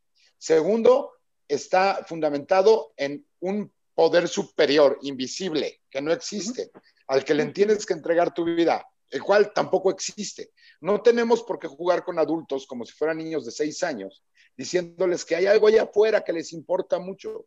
Yo creo que en cuanto podamos bajar a la humanidad de, esta, de este como tren donde las soluciones hay parte magia y parte tú, podremos hacernos todos lo más responsables de nuestras propias vidas, como para decir, oye, doctor, no puedo con esto. ¿Qué es la ciencia? ¿Qué me dice la ciencia acerca de eso? Ahora sí, ya refútame que sirven. Pues mira, los 12 pasos es la única técnica hasta ahorita conocida que genera más del 15% de recuperación en los adictos. 15% estoy hablando, es nada. No, no, no, espérate. Las clínicas la clínica más chingona que se llama Heisendel Betty Ford Center en Estados Unidos, su nivel de recuperación es del 4%. Entonces, créeme, es de las cosas que más recuperan a la gente. Dos, generan comunidad. Es una enfermedad que una vez que se implementa, ya no hay, ya no hay salida. Una vez que eres adicto, eres adicto para toda tu vida. Y esto es algo que cuando una persona lo acepta y asume su adicción, es como cuando una persona asume su, su enfermedad mental. No, ah, no, eso tiene sentido. Eso tiene sentido. Yo con lo que estoy en contra, porque tampoco vas a negar que están eh, profundamente conectados con todo el pedo católico. No, para nada. No, no, no. Y incluso tenemos grupos, tenemos grupos de doble A que son ateos. ¿Dónde? Hay que buscarlo. Yo no, yo no conozco en este momento, pero sí existe. O sea, no, a, yo a qué me refiero. O sea, no, no estoy tratando nada más de discutir a lo necio. Me refiero a esto. El primer paso de cualquier, eh, de cualquier programa de 12 pasos, ¿cuál es, Adrián? Es admitir que no tienes poder sobre la adicción. ¿Y el 2? Es, eh, eh, admitir, nos admitimos y después entrego mi poder, eh, admitimos a un poder superior. A un poder superior. Ya desde ahí ah, mal. No, no, no, no, no. Poder superior significa una persona a mi lado, alguien, un padrino, alguien que ya haya salido de la enfermedad. En ese momento le digo, ayúdame. Y es, es parte de la conexión emocional que la gente con adicciones necesita. Yo también estaba como cuando conocí los 12 pasos, a mí no me gustaban, pero cuando conocí lo que hacían, cuando conocí el éxito que tenían, cómo la gente de verdad sí los necesita, sí les funciona a los que con voluntad lo hacen, es una belleza. Y el problema es cuando empiezan a aplicar el treceavo paso, ¿no? Que dices, este, si no me entregas algo que a mí me guste, no te ayudo. O cuando la gente está en el octavo paso y ya quieren hacer el doceavo, que es salir y ayudar a otras personas, es de las cosas que más hermosas existen. Que cuando tú hayas pasado por todo y hayas estado limpio más de un año, que puedas ayudar a otro ser humano, perdón, pero es lo que más necesitamos en esta humanidad. No, está, estoy de acuerdo. Ahora, yo le preguntaría a otro doctor, es decir, no porque estás en contra mía, sino porque me interesa el origen biológico. Eh, Nico, si tú encontraras, porque hay muchas ya investigaciones acerca de encontrar cuál es el switch que debemos de apagar en el cerebro para que el comportamiento eh, repetitivo, compulsivo del consumo de ciertas sustancias eh, suceda o se apague. ¿Cuál sería el mejor camino si existiera esa solución? Sí, estaríamos esperando que Elon Musk nos diera la solución con ese chip que te va a implantar. Ese sí, te va a implantar un, chip ahí en el cerebro. Bueno, apareciera. Eh, yo pienso que sí, sí eh, entiendo las dos, las dos posturas, ¿no? Una, una que, comenta Adrián viendo, viendo resultados y, la, y tú argumentas que pues, puede ser mejor, estoy de acuerdo, ¿no? O sea, la cosa es que eh, yo pienso que de momento, pues sí, esa es una, una, buena... Yo tengo un ejemplo con mi, con mi abuelo que es ultrateo, ¿no? Y usó eso de los 12 pasos para dejar de fumar. Entonces, pues sí le decía yo, oye, pero pues ¿cuál es el poder superior al que te... Me dice, no, pues es que sí lo ves como con tu familia, ¿no? O sea, yo no lo vi con Dios, yo lo vi con un, con un familiar. Ok. La bronca, yo ahorita estaba pensando que en el caso de las drogas, las adicciones, así como la religión, si no estás educado, puedes hacer, hacerte y hacerle a la gente mucho daño. Entonces, eh, requiere muchísima investigación y eso está cabrón porque, pues sí, podemos agarrar un chingo de ratones y meterles este DMT y, demás cosas, pero al momento en el que ya tienes que aplicarlo. Lalo, ¿por qué a ratones? Yo estoy más que dispuesto a ofrecerme para el estudio. Oye, Pati, Navidad para el chip de Elon Musk. sí, la mejor opción sería esa. La, mejor opción, sin, duda, pues, sería poder agarrar y apagar mediante el control de ya, ahí está, se fue, ¿no? Pero pues de aquí a que llega, está medio cabrón. Aparte, yo creo que son, son heurísticas. O sea, vaya, pon vamos a suponer que no es ciencia, órale, va, pero la neta, como, como comentan, esto de los 12 pasos pues son como cosas que vas probando y has visto que funciona. O sea, dicen 15% de recuperación contra el 4, por mucho que el otro sea muy científico o así, pues tú vas a seguir mientras con ese con esa metodología o ese algoritmo que están manejando antes de o por lo menos mientras se desarrolla la parte científica y como dice Nico, hasta que llegamos al punto de, ah, sí, güey, con ese tratamiento o con lo que quieras, mira, y ya estás, ¿no? O sea, no hay que tampoco estar en contra de las heurísticas, sobre todo cuando se ve, pues que están funcionando y se pueden llevar a la par ambas y no hay ningún problema. Oye, espérate, y que está quiero aclarar. El libro, el libro está traducido en casi todos los idiomas, es 100% voluntario, ¿no? Y hay un centro en el pueblo que se te ocurra, más recóndito del país, hay un centro de doble A. Entonces, perdón, pero si eso no habla de la humanidad, yo no sé qué. No, estoy de acuerdo, estoy de acuerdo. Yo quiero aclarar el punto. Estoy en contra de dos cosas. Así como la depresión no puede ser curada con pura voluntad, y así como eh, el segundo paso está muy dejado a la interpretación. Para mí, eso se me hace una cuestión que no tiene como, o sea, no puedo negar la evidencia empírica, o sea, evidencia es evidencia, sin duda. O sea, no, nadie con tres gramos de cerebro puede negar la evidencia. Sin embargo, en principio, bueno, sí, claro, pero por eso aclaré. Por eso aclaré. Nadie con tres gramos de cerebro. Estamos hablando de party Navidad, güey. Estamos hablando de silicón, güey. O sea, ella es la prueba de que la vida se puede dar en el silicón, ¿no? O sea, básicamente. Pero, por ejemplo, yo le preguntaría al, al doctor Micas, ¿Cuál es? ¿Quieres que hable? No, no, ya se la pela, no me dejaron ah, hablar. Ah, que la chingada. Encima que llega tarde también el cabrón se pone sus moños, güey. No, no, no, espérate, espérate. Yo llegué antes que todos. Que no me haya metido fue otro pedo, pero llegan ah, todos. no, pues llegaste tarde, carnal. O sea, yo puedo llegar a la puerta del edificio de donde voy a dar show, pero si no estoy en el escenario dando show a la hora que tengo que empezar, llegué tarde. No me voy a subir a decirles, oigan, está en el estacionamiento echando el tabaco, pero ya había llegado. ¿eh? A ver, yo lo que digo es, bueno, mi pregunta es para un experto en la ciencia, ¿en qué momento puedes declarar que eres adicto a una sustancia? Mira, hay que entender esto, y, ya tenía rato que lo quería comentar cuando preguntaste al respecto. Una droga es una sustancia capaz de generar dependencia en el cuerpo humano. Eso es una droga. Ahora, una droga recreativa es lo mismo, pero tú la consumes bajo eh, ciertas estipulaciones, por ejemplo, sociales, o bueno, tú la utilizas con fines recreativos, esa es la definición corta. ¿Qué quiere decir esto? Pues que te provoque un efecto deseado. Por ejemplo, la marihuana, el, bueno, el CBD, el LSD, el DMT, cualquier uso de droga. Ahora, entendido esto, el, cuerpo sí puede generar mucha dependencia a, muchas drogas, tanto al azúcar, que por cierto, como dato curioso, el azúcar es casi, casi tan adictiva como la cocaína. Enciende, y ahorita lo mencionaba Salama, enciende un área cerebral al momento de una tomografía. Una tomografía es un estudio que te hacen en el cerebro y se ve así, parece una fiesta con todos los focos de actividad que se, que se encienden, como, como la fiesta de los TikTokers que se encienden el momento de la, de la tomografía.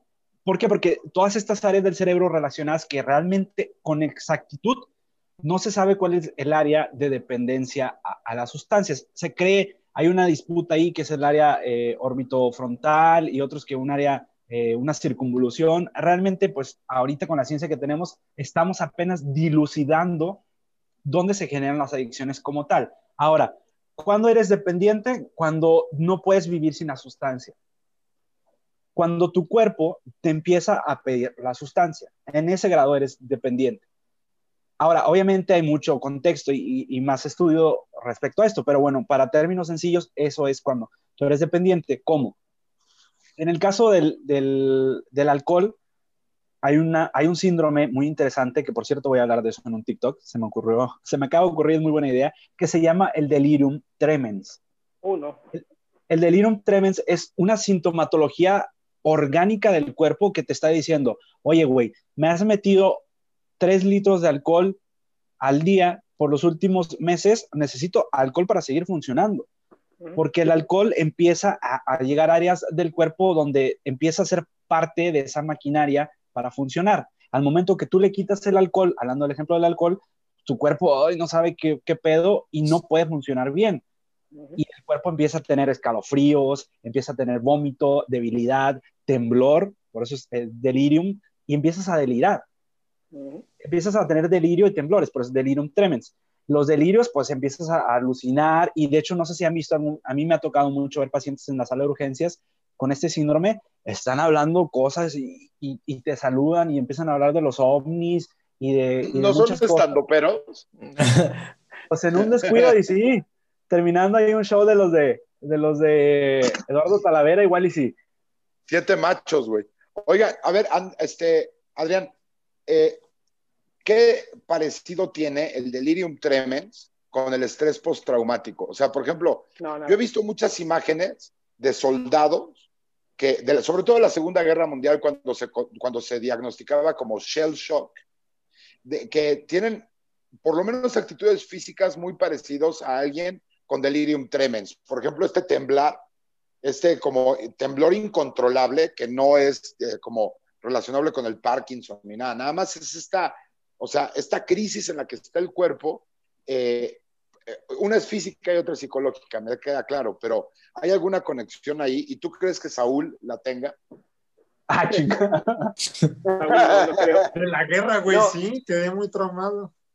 Hay que, hay que, quiero agregar a lo que dice Aldo, eh, es importantísimo que entiendan que en un delirium tremens las personas alucinan.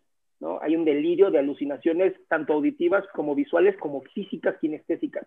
Y de verdad la gente, yo les digo, en la clínica recibíamos gente que decía, es que se me están subiendo las arañas y se arrancan la piel, se rascan a niveles de, de preocupación. Y lo malo es que muchas veces ya no salen de ahí, ¿eh? Una vez que entran en delirium tremens, la realidad es que se pueden morir muy fácil. en el caso de estrés postraumático es eh, momentáneo, tiene que ver con un secuestro que la amígdala hace del lóbulo frontal, o sea, la amígdala que es la parte emocional, secuestra todo el cerebro y dice, perdón, pero aquí este, quien soy yo, y los temblores son por el miedo y la adrenalina. En el decir un tremens, los temblores, como bien dijo Aldo, son porque el cuerpo necesita del alcohol y ya abusa este tanto que se está entre deshidratando y muriendo por dentro. O sea que básicamente el, eh, el estrés postraumático es una versión distinta de cuando el pene toma por, eh, por rehén a tu cerebro y establece su dictadura. Es más o menos lo mismo con la amígdala. diferente zona del cerebro. exacto. Es diferente, son de, diferentes hemisferios de los Esa es otra cabeza, tú, Lalo, no sé en qué cabeza estás pensando. Oye, síndrome de Ekbom, síndrome de Ekbom se llama, cuando, cuando la gente empieza a sentir bichos debajo de la piel, que es muy común o sea, aquí como, como agregando, me encanta este tipo de síndromes porque son bien interesantes. Cuando alguien te dice... Divertidos. Le encanta, güey. Dice, la otra, vez me dio, la otra vez me dio uno, güey. ¡Uh! ¡Uh! que haya ayahuasca ni que su puta madre.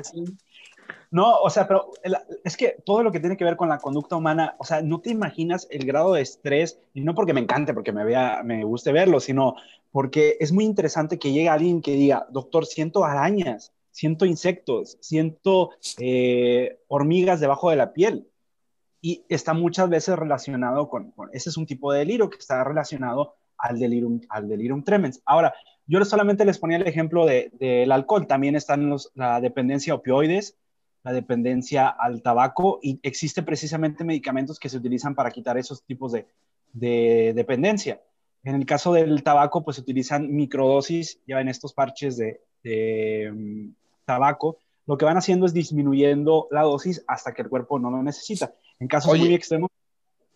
Yo tengo una duda acerca de esas. Había una, eh, una medicina para el tratamiento del, de la adicción al cigarro. No recuerdo ahorita el nombre, pero seguramente lo vas a reconocer. Eran pastillas y las dejaron de recomendar un poco porque provocaban pesadillas. El veriniciclina o bupropión, alguna de esas dos una de esas dos. Tenía un nombre comercial de otra manera, pero eh, eran esas cosas. ¿Qué tan posible es quitarte en verdad la adicción al cigarro, por ejemplo? Sí, con, las, con el medicamento, con el medicamento se puede ayudar, o sea, como decía Adrián, si mejoras el apego al tratamiento, que en el tratamiento en este caso es dejar la, la dependencia. Realmente, ahorita mencionaba los parches de tabaco, no hay estudios que digan que los parches de tabaco eran buenos realmente porque había mucho, sí, mucho sesgo ahí alrededor. Pero sí, el bupropión y la veriniciclina se usaban mucho para personas, se usan todavía en la actualidad. Y en el caso de los opioides, ahorita lo mencionaban, también se usan la naltrexona, eh, naraxona, eh, ¿cuál otra? La metadona también se usaba mucho. Son, a fin de cuentas, es la misma droga, es como la morfina o como la codeína que te dan para los dolores, pero en dosis más pequeñas. Entonces tu cuerpo lo que vas haciendo es restándole esta droga en tu cuerpo y cada vez se le va dando menos. Ah, ya te vi con tu droga, con la coquita. Ándale, todavía no este podcast no es patrocinado por Coca-Cola. Hay que aclarar eso. Y si pero te interesa, pero Coca-Cola, si nos estás viendo. sí, exacto. Si quieres pero me encanta que Light. Si quieres escuchar tu marca este, ligada a opiniones horrendas de mi parte, por favor, llámanos. ¿Nunca vieron esa promoción que hacía este Carlos Muñoz de Coca-Cola? Que para mí pues, fue, ahí, fue una pauta pagada, porque decía, Coca-Cola, das un chingo de cáncer, pero los albañiles les gusta tomarte. Así que gracias, Coca-Cola, por hacer un chingo de daño, pero por darle felicidad a la gente. Y dije, ah, cabrón, está bueno. Porque en, mi experiencia en el mundo del show, eh, la eh, Coca-Cola es una de las, Coca-Cola y Nike son de las marcas más difíciles de lograr patrocinio, porque estas y Disney cuidan en el extremo cualquier contenido que vaya eh, ligado a su marca. Ah. Pero en el extremo me refiero a, por ejemplo, esto. En algún punto salí yo con una locutora de, Radio Disney. Y entonces ella me contaba que un día estaba haciendo un programa en donde tenía que decir que el perrito de no sé quién, de una celebridad, se había muerto. Y que cuando dijo, ay, pues, ¿qué creen? Que se murió el perrito de Juanita Pérez. De Disney directamente les marcaron a los 20 minutos a decirles, tienes que borrar esa parte del comentario porque no puede ser ligado Disney a la muerte, a cosas negativas. O sea, es parte de la ilusión esta que ha provocado sobre todo pues, la religión y todo ese tipo de cosas, que es como, no, no, no, le tenemos tanto miedo que no puede ser relacionado a eso. Pero yo quisiera pasar a una parte más interesante. Saúl, ¿qué tipo de drogas recreativas has consumido? Oye, espérate, espérate, espérate. Antes de eso, ¿sí sabían que Coca-Cola pagó a médicos científicos para decir que no afectaba? Sí, claro. O sea, que, era más, bueno, nada más, quiero que entiendan eso y ya después aceptan el patrocinio, pero solo quería que supieran eso. no, yo digo que toda la campaña que nada más refrescante. Todo, de hecho, el azúcar, o sea, el azúcar, ¿cuántas industrias no pagaban estudios como para ver, por ejemplo, qué engorda, ¿no? y hacían todos estos estudios y bla, bla, y aparecía el azúcar, pero como la pagó, no sé, Nestlé o alguna empresa así que pues, trabaja en ese business, eran como, no, pues no, no divulgues esa parte de que el azúcar es o adictiva o que engorda, bla, bla, bla, di que la grasa, ¿no? Entonces, sí revelaban sus estudios, pero a medias quitaban lo que no les convenía. Entonces, por eso la, el azúcar, ahorita que viene al tema, fue una droga que pues, tanto tiempo pasó desapercibida, ¿no? Como dicen, es igual de adictiva que la coca, causa un chingo de daños a largo plazo, porque es que, ¿por qué puede ser que la tengamos tan normalizada? Y es que, pues sí, también las industrias tienen un chingo, un potero que ver en cómo es nuestra sociedad respecto a las drogas.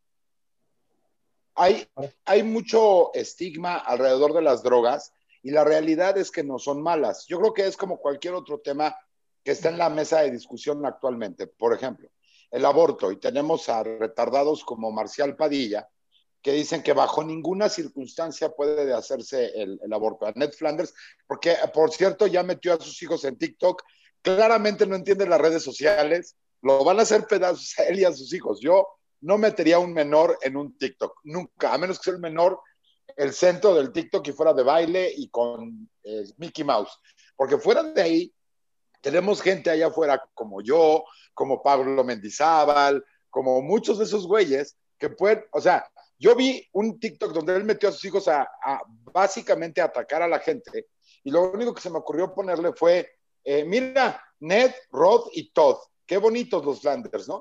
Pero fuera, pero es, es el mismo problema. Eh, las drogas probablemente podrían tener un uso mucho más útil, inclusive en las recreativas. Hay muchos estudios y por eso saqué el tema del estrés postraumático, porque se ha tratado con éxito. Ya, o sea, ya he visto dos o tres estudios que hablan de manera muy seria acerca de usar el LSD en, eh, en pacientes con estrés postraumático grave de Afganistán, de la guerra del Golfo, etcétera, y han ayudado muchísimo. No sé en qué grado ni cómo, o sea, estoy seguro que no van con mi dealer en la Roma a pedirle un cuadrito de, cartón, ¿no? Claramente no, pero eh, el problema del estigma en las drogas, en el aborto, en el uso de las células madres, ustedes se imaginan, y los doctores me van a dar las razones, pero en esto, eh, no te digo a ti, Saúl, porque pues, tú y yo nada más venimos a preguntar cosas, pero... Aplaudir. Eh, exacto, nosotros somos la voz de la audiencia, básicamente. Pero, eh, el, por ejemplo, las células madre, ¿hasta dónde hubiéramos llegado ahorita ya en términos de medicina si no hubiera el estigma tan grande y la prohibición a nivel mundial acerca de los experimentos y de los tratamientos con células madre? Todo porque la gente asume que las células madre casi, casi tienen alma, o sea, porque de ahí viene la prohibición, viene de esta idea de que como es, vienen de parte de un embrión, que no necesariamente es un embrión que tira hasta la basura, se pueden cultivar ahora en muchas, de muchas formas. Pero siento que sucede lo mismo con las drogas. El estigmatizar algo en este nivel en lugar de hablarlo, es lo mismo que la cultura de la cancelación. Cuando tú escondes el lenguaje, lo que haces es crear una pústula, güey, ¿no? Estás creando una ampolla gigantesca llena de pus que en algún momento sí va a tener fuerza y va a estallar. Entonces, yo creo que como estamos en la, eh, eh, dentro del tema que estamos hablando, es súper importante desmitificarlas. Por ejemplo, ahorita estaba leyendo y le decía yo a Betty López, Beatriz López, le digo que, dice, yo ya logré dejar la cannabis. Le dije, no, no la dejes, es muy divertida. Pero me, me llama la atención, digo, no, no estoy juzgándola a ella, me llama la atención que la expresión sea, logré dejar, por ejemplo, la cannabis. Yo creo que es muchísimo peor el cigarro, y lo digo con conocimiento de causa, ¿no? Que que la cannabis. O sea, no, no veo el daño real fuera de la procrastinación eh, al uso de la cannabis. Pero bueno, espérate. Hay, hay un, tema que quiero, quiero, un tema que sí quiero retomar, es importante, es justamente el expuesto traumático y el uso del MDMA. Es el que más ha, sido eficiente, ha, sido ah, muy eficiente, sobre todo en microdosis, y esa es una investigación que hoy ya se está permitiendo hacer en Estados Unidos, porque además el MDMA empezó como una droga para quitar la depresión. Así como los hongos alucinógenos, la psilocibina ha funcionado para casos de depresión en microdosis, también tenemos el MDMA, pero ahí también Nico le sabe por la parte biológica que me gusta mucho y queremos escucharlo porque como dicen los comentarios, ¿dónde está? No, ahorita ya me calentaron con tanto mencionar, me mencionas a Marcial, digo, wow, que te ya, por eso le puse, puta, que te llames Marcial y sea religioso es como una patada en los huevos, cabrón, pobre güey, pero bueno, en fin, por, ahí sabrán por qué, pero sí eh, quiero abordar esto que mencionan, es un gran problema que, que, que estigmatizar estas, estas sustancias y decir, es que es pecado, es malo, vete a la chingada, cabrón. Entonces, eh, estás poniéndole como hace muchos siglos trabas a los avances científicos con tus pendejadas. Entonces, no, no, no, es, no, es Dios, no es Dios el que te está diciendo que es malo, como dice este Odín, dice, ¿desde cuándo Dios te hizo tu, su puta secretaria? Deja, déjanos avanzar, déjanos ver las, este, qué beneficios hay, porque es muy cierto lo que dice Adrián. Estos estudios que hay ahorita, y a mí me da mucho, mucha curiosidad las tendencias que ven los, los empresarios. Ah, bueno, por ejemplo, Gary Vee, él, dice, en algún momento yo lo que veo de tendencias es que estas sustancias, cuando se empiecen a estudiar más, van a sustituir a la inmensa mayoría de fármacos que, tienen otros, otro tipo de, usos y que eh, al, final del día es ese, esa sensación de, bienestar, de, pues sí, de que te, está, te está bloqueando ciertos, ciertos receptores y te sientes bien.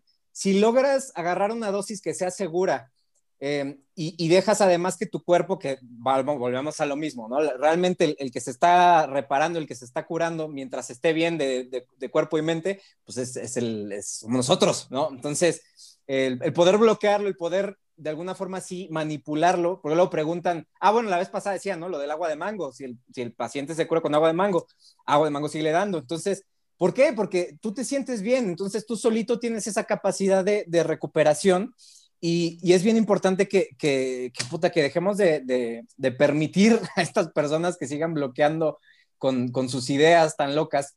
No, ah, es que son células de fetos abortados la vacuna, puta madre. No, es que este, dice que no, no, es, pecado, es pecado decir groserías y meterte drogas. Es, puta ¿dónde dice que? No, es que aquí dice, pero, güey, a ver, ya, eh, ya estamos muy avanzados, ya, tú deja, tú, quédate con tus ideas encerrado, ¿no? Este, en estas cosas no tienes nada que decir. Entonces, a medida de que esto logra avanzar, que yo pienso que va avanzando, cada vez podemos bloquearlos un poquito más, es, bien, es bien interesante ver el efecto que tienen estas, estas sustancias, que al final del día, todo esto, toda la medicina empieza de, la herbolaria, no empieza de ver lo que tienen las, plantas y, lo que argumentan los homeópatas de que dosis bajas son es lo que te cura. Pues sí, ¿no? Una, te tragas un kilo de no sé qué planta, te vas a morir, pero si lo bajas a una dosis este, terapéutica, pues puede, puede ser una maravilla. Entonces, ya es, importante quitarles estos, estas, este, ah, estas barreras que nosotros nos eh, ponen y luego con gobernantes, pero bueno, no voy a meter a ese tema, ¿no? que no, no, no, es que la droga no, porque es que es pecado, no te lo dicen, ¿no? Pero ¿cómo lo vamos a estudiar si no, no? Este, ¿Cómo vamos a legalizar? Pues sí, si tienes un control y tienes estudios y está estandarizado, pues qué mejor. yo pienso que es una herramienta que, a futuro espero, espero que, nos toque verlo. Tiene muchísimo potencial por eso, por la cuestión de, esa sensación de estoy bien y, puedes permitirle a tu cuerpo agarrar la onda de, a ver, vamos a, vamos a ver qué, está pasando, ¿no? A fin de cuentas, eh, yo pienso que estas personas, bueno, y, lo que he visto, ¿no? Llegan a ese punto que mencionaba Saúl, donde ya es un punto de, de, no retorno, donde tienes una, ya es una adicción, ya, ya es, ya no es de que, ah, con la mente lo controlas, sí. El pedo es que tienes tantos cambios morfofisiológicos dentro que ya no es tan fácil que tú regreses. Entonces sí necesitas limitarte varias cosas y, es, bien difícil, pero bueno, para allá vamos. Esta parte del podcast será personalmente enviada al correo de Esteban Arce Tanta pinche gente mojigata ahí de las drogas. Puta. Sepa que también va para allá. ¿Te imaginas los cuatro caballeros del apocalipsis? Cabas, Padilla y el pendejo de. Ay, güey, ¿cómo se llama este güey que dijiste? ¿Marcial? ¿O este? Ah, este. Arce. Esteban Arce. Arce, Esteban Arce. Y Esteban, Esteban Arce, los campeones del retardo. Oigan, ahorita Nico, Nico mencionó algo, ya hablando de cosas serias, que, que, encontré un artículo bastante interesante donde relacionaban el uso de drogas, especialmente el, el, uso del DMT, con cambios en el estilo de vida. ¿Qué quiere decir esto? Ahí va. No de que tú te lo metías y te hacías de que más espiritual y más hippie, no, sino de que habría, era un parteaguas para que tu vida cambiara en sentido de que sí había relación entre gente que utilizaba el DMT y después su vista como, ¿cómo decirlo? Eh, ah, bueno, es que pasaban de ser alguien muy materialista a ser alguien, por ejemplo, como más fatalista o determinista. O sea, sí había estudios que relacionaban que el uso de drogas podía marcar un antes y un después. Es decir, si tú lo consumes una sola vez, sí podría, eh, como, como altera tanto la percepción que tiene en ti en ese momento, y de hecho aquí Adrián Salama es terreno de él, altera mucho la metacognición. La metacognición, de manera resumida, es como el proceso de que entiendes de, aprender, ¿no? Es, es como aprender a aprender, vaya. Entonces, aquí tú te das cuenta de que efectivamente esta droga te modificó ciertas partes de, tu, de tu percepción y pues a, a partir de ese momento como empiezas a ver la, la, vida de otra forma. No porque lo cause en ti, eh, orgánicamente, sino porque pues como que tu percepción cambia, ¿no? Y de hecho justo lo, lo veía hace unos días en un, en un debate de Sisek contra Peterson, que está muy bueno, no sé si lo han visto, el de, el de que hablan de la felicidad, pero terminan hablando del marxismo y, y, un chingo de psicología y este que está ahí en YouTube, que justamente hablaban de esto. Y me, y me resultó bastante interesante que decía, pues sí, o sea, mucha gente que usaba las drogas decía, no, pues la vida al final es, es un túnel y, y me encanta la, la, relación que hacía eh, creo que decía, sí, es un túnel y hay una luz, pero pues es muchas veces un tren que viene directo a nosotros. Raúl. A ver, es que a mí me salió una duda así que siento que viene mucho al caso y que me interesa particularmente. Y es, es ¿por qué cuando te metes droga, o sea, cuando, cuando te metes a un viaje así, ¿por qué tiende tu personalidad a pensar más en eso de que no, es que las dimensiones paralelas o no, es que ya llegué a otros mundos y así? O sea, ¿por qué tiende más al, al tono místico? O sea, entiendo que tendrán que ver las alucinaciones, pero ¿por qué tiende más a que sea el tono místico a algo un poco menos esotérico? Vamos, o sea, no sé si me doy a entender, o sea, que, tienda más a, no, es que de otras dimensiones, güey, no somos nada, entré a la sexta dimensión, güey, y ya había la realidad. Yo considero que más que eso, eh, lo comentaba con Nico, que ahora es alumno mío, deben de saberlo ahora, este, que estamos acostumbrados a pensar de manera muy lineal. O sea, es muy extraño que alguien se detenga a pensar en las implicaciones de un simple enunciado. Y esto lo debes de saber tú, Saúl. Eh, cuando tú es, por ejemplo, cuando haces comedia, obligas a tu cerebro, lo forzas un poco a cambiar la perspectiva en la que estás viendo una circunstancia, la que tú quieras. Por ejemplo, tengo por ahí un chiste y lo tengo en un TikTok también, donde digo que la gente eh, no puede entender que hay personas que nacen eh, identificándose con otro género distinto del sexo con el que fueron asignados al nacimiento, pero, no, entienden eso, pero no tienen ningún pedo creyendo que en una hostia viene el cuerpo y la sangre de un zombie palestino. Es, y, y, es exactamente lo mismo dicho con otras palabras, nada más. O sea, es, hay gente que no acepta de manera social a las estructuras de identidad de género, pero no hay problema con la comunión. Nada más es planteado de otra forma distinta. Y creo que las drogas nos hacen soltar el control, este es terreno de aquí del doctor Adrián, eh, nos hacen soltar el control que creemos que tenemos sobre nuestra conciencia eh, de una forma lineal. Y esa, esa forma de soltarlo te, te, pone, a mí por lo menos, a disposición de tu propio cerebro y de la información que está dentro. Mira. Sí, o sea, tú lo que vendrías diciendo es que es social y, o sea, una que es social y otro es facilito, ¿no?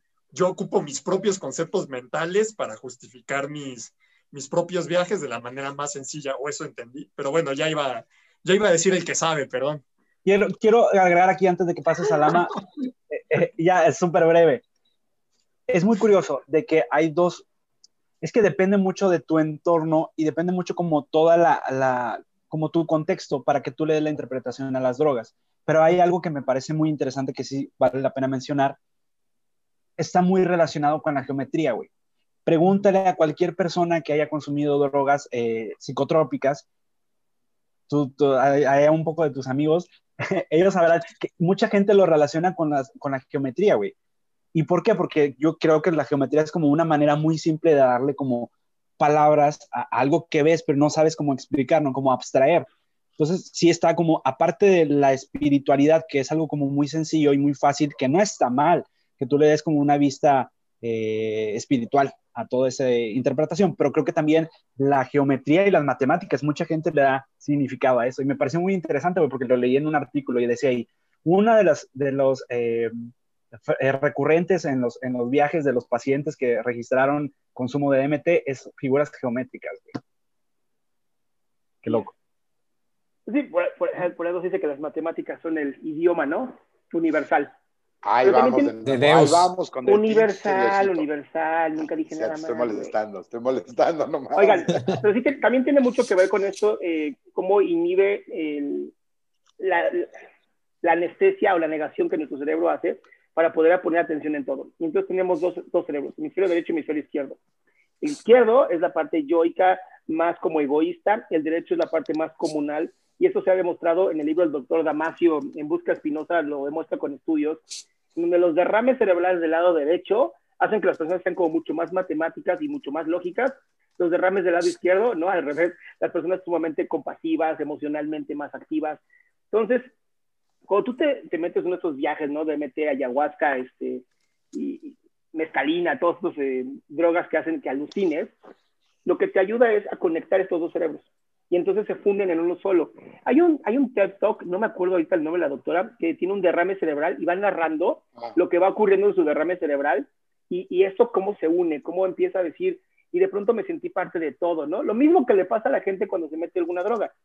Es tanta la serotonina que se, que se genera que de pronto sientes que eres parte del universo y por eso se dan estos cambios en, mucha gente, que de pronto dicen, cambié mi forma de vida, cambié mi forma de, de relacionarme, porque cuando tú cambias la percepción y, y adquieres un poquito más de conciencia en áreas que a lo mejor no eran tan claras, percepción es realidad, ¿no? Y si tú creces esta percepción, y Alejandro Jodorowsky, ¿no? Que sí está medio acá fumado, pero me encantan algunas de las cosas que dice, dice, las drogas son una escalera cuando subes te permite ver el universo mucho más lejano, pero luego tienes que bajarte y te tienes que poner a trabajar en ti, en tu desarrollo personal. Entonces, creo que desde ahí también empieza este trabajo de unir, ¿no? Que las meditaciones eh, lo han logrado, ¿no? Hay muchas meditaciones mindfulness que te ayudan a alcanzar estos niveles. El problema es que las drogas son el camino rápido y el mindfulness y la meditación son el camino más eh, disciplinado y un poquito más largo, pero por lo menos controlado. A ver, por ejemplo, hay una, eh, tengo entendido, y aquí corríjanme los datos que de mal, por favor. Estás mal, estás mal. entendido que cuando nacemos, nacemos sin la capacidad de distinguir nuestra propia persona del entorno. O sea, no nacemos sin dualidad, ¿es correcto? ¿Dualidad? ¿Es correcto lo que estoy diciendo? Sí, Entonces, hay una diferenciación entre el exterior y tú. Ajá. Y hay un punto donde el cerebro en algún momento entra en línea, como para saber, por ejemplo, eh, cosas tan sencillas como la presencia de los objetos. O sea, que no te tapes la cara y la gente piensa, y tú piensas, o sea, de chiquito piensas que desapareces, como les pasa a los perros, que nunca logran tener esta presencia de los objetos, ¿no? Permanencia de los objetos, perdón. Entonces, imagínate que hay una droga que te regresa a ese estado, como lo, la, la, TED Talk de la que habla Adrián, que es una, una doctora que por su expertise en ese tema se da cuenta que está teniendo un infarto cerebral y entonces va documentándolo todo o de la forma más eh, posible. Y uno de los efectos, como dice Adrián, es esta unidad con, un, con el todo, pero no es magia. O sea, mi punto es que rara vez es, o sea, le puedes llamar experiencia espiritual, le puedes llamar eh, mi chamán me dijo lo que quieras, tiene un origen biológico 100%. Es decir, en nada ayuda decirle a la gente que es el Santa Claus de los adultos, que viene a traerle los deseos de, su flor de la abundancia. ¿Me explico? Es que no estoy de acuerdo contigo, amigo. Uy, ya se armaron los putazos. Golpes, golpes, golpes, golpes. Es, que estás destruyendo, estás destruyendo algo muy simbólico del ser humano. Logramos ser quienes somos por el simbolismo que hemos creado. Para muchas personas, su nivel de conciencia aún es necesario el Santa Claus de los adultos.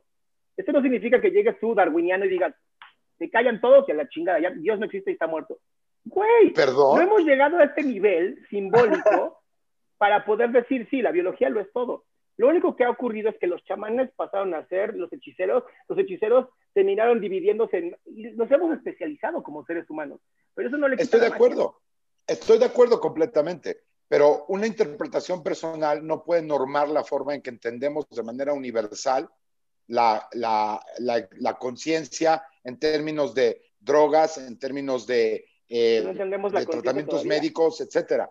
Tú, o sea, el cerebro es tan plástico como tú quieras hacerlo, ¿no? O sea, como, porque es una de las cualidades del cerebro, que es súper plástico.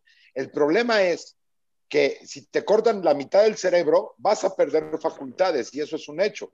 O sea, te vas a convertir en Andrés Cavas, te vas a convertir en, en Marcial Padilla. Vamos a decirle parcial Madilla nada más por joder. Ah, te vas a convertir en parcial Madilla, en André, en, ¿cómo se llama este güey? Eh, otra vez, el de WF. Ya, Nico, ya yo, Nico, nomás se ve aquí escribiendo cosas bien chidas. Es que...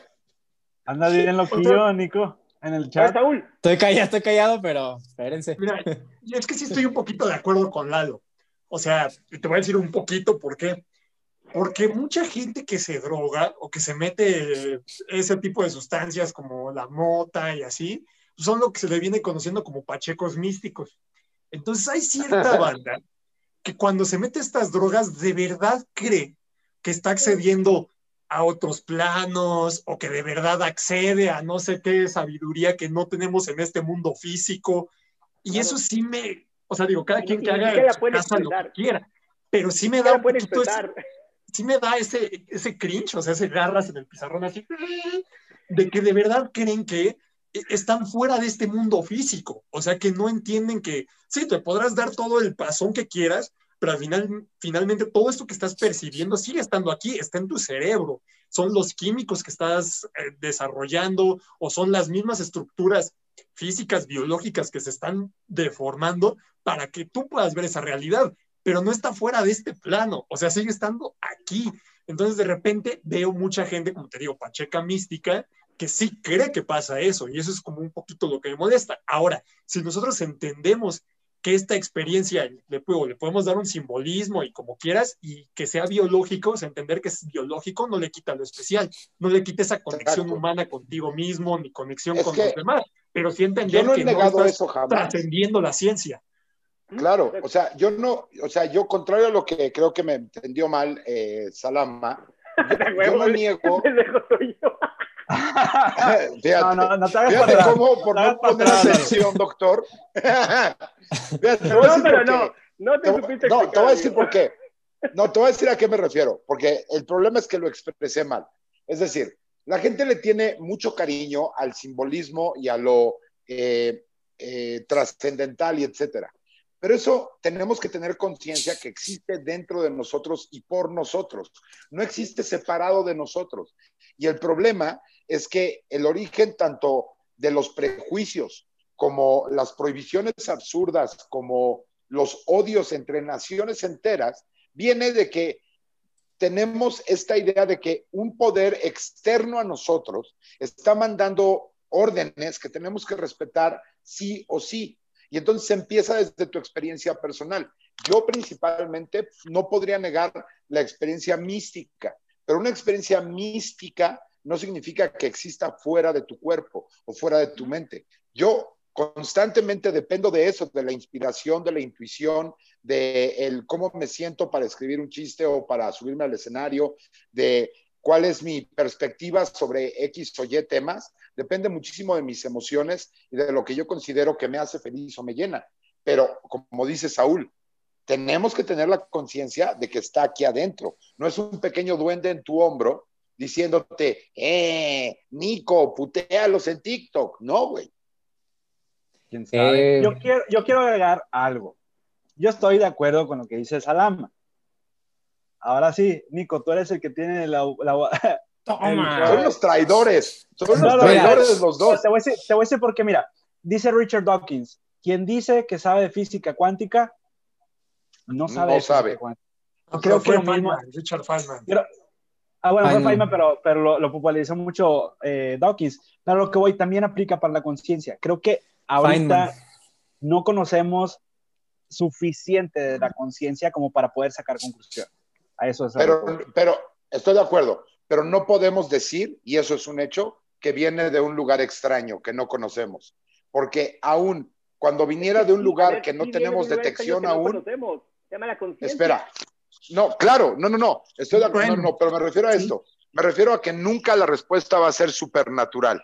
Nunca. Y te voy a decir por qué porque en el momento que lo entendamos, pasa a formar parte del mundo natural. O sea, nada de lo que estamos experimentando viene de un lugar místico que no, que no existe en nuestro plano. Tal vez no entendamos algunas cosas. Eso es otra cosa. O sea, el decir, no entiendo la conciencia es el approach más sano que puedes tener acerca del tema. Pero de ahí a decir, como no la entiendo, seguramente es magia, no es una respuesta, es una no respuesta. No, no, no, tampoco, tampoco, tampoco va por ahí, o sea, no es como, como no la conocemos, eh, pues vamos a dar respuesta más, menos mediocre, ¿no? Creo que también no conocemos exactamente eh, qué, qué lugar tenemos como la parte de la conciencia en el universo, así que no podemos como decir, yo pienso que no tenemos información suficiente para decir no viene de afuera, ¿sabes? O sea, no. sí, estoy, sí estoy de acuerdo que no es religioso, de esto sí estoy de acuerdo. Ya di que crees en la magia. No, no, no, no, pero sí creo que podría, no sabemos, pero podría, o sea, hay, hay una, hay una, pequeño, una pequeña luz, pero bueno, o sea, tampoco a, lo, a la información que ahorita tenemos, no, pero en un me voy A, me voy a remitir. Los multiversos, a ver, Saúl, ayúdanos, multiversos, cabrón. Sí, mira. Pero los multiversos. Voy a como... así. Saúl, Saúl, explica cómo el multiverso jamás sería accesible en términos de conciencia, please. No, mira, es que pasan dos cosas, o sea, son dos puntos. Primero quiero dejar una pregunta. ¿Ustedes creen que la conciencia se va a entender a mayor o menor nivel con la ciencia? O sea, ¿creen que de verdad va a haber algo de la conciencia que jamás vamos a entender con la ciencia? No. Bueno, yo sí. me queda claro que Lalo no, pero por ejemplo, pregunta para Salama y para Micas. Pues mira. Nico no ha puesto mi postura, ¿no? Pero yo, creo que no. Está invitado a participar en este podcast. Vas, vas, vas, ahorita, ahorita. ¿eh? No, yo creo que no. Yo creo que no, y lo voy a decir por lo que dijo Sócrates. Mientras más sabes, más te das cuenta de que menos sabes. Ok. A ver, bueno, eh, es para mí, por ejemplo, va en cuestiones de la magia y de todo esto. Eh, yo le preguntaría, por ejemplo, a Lalo si, si, si él piensa, porque dice mucho cree, creo, yo creo, yo creo, yo no creo, yo pienso, pero parece que, que Lalo tiene ahí una cuestión de fe que no nos quiere compartir.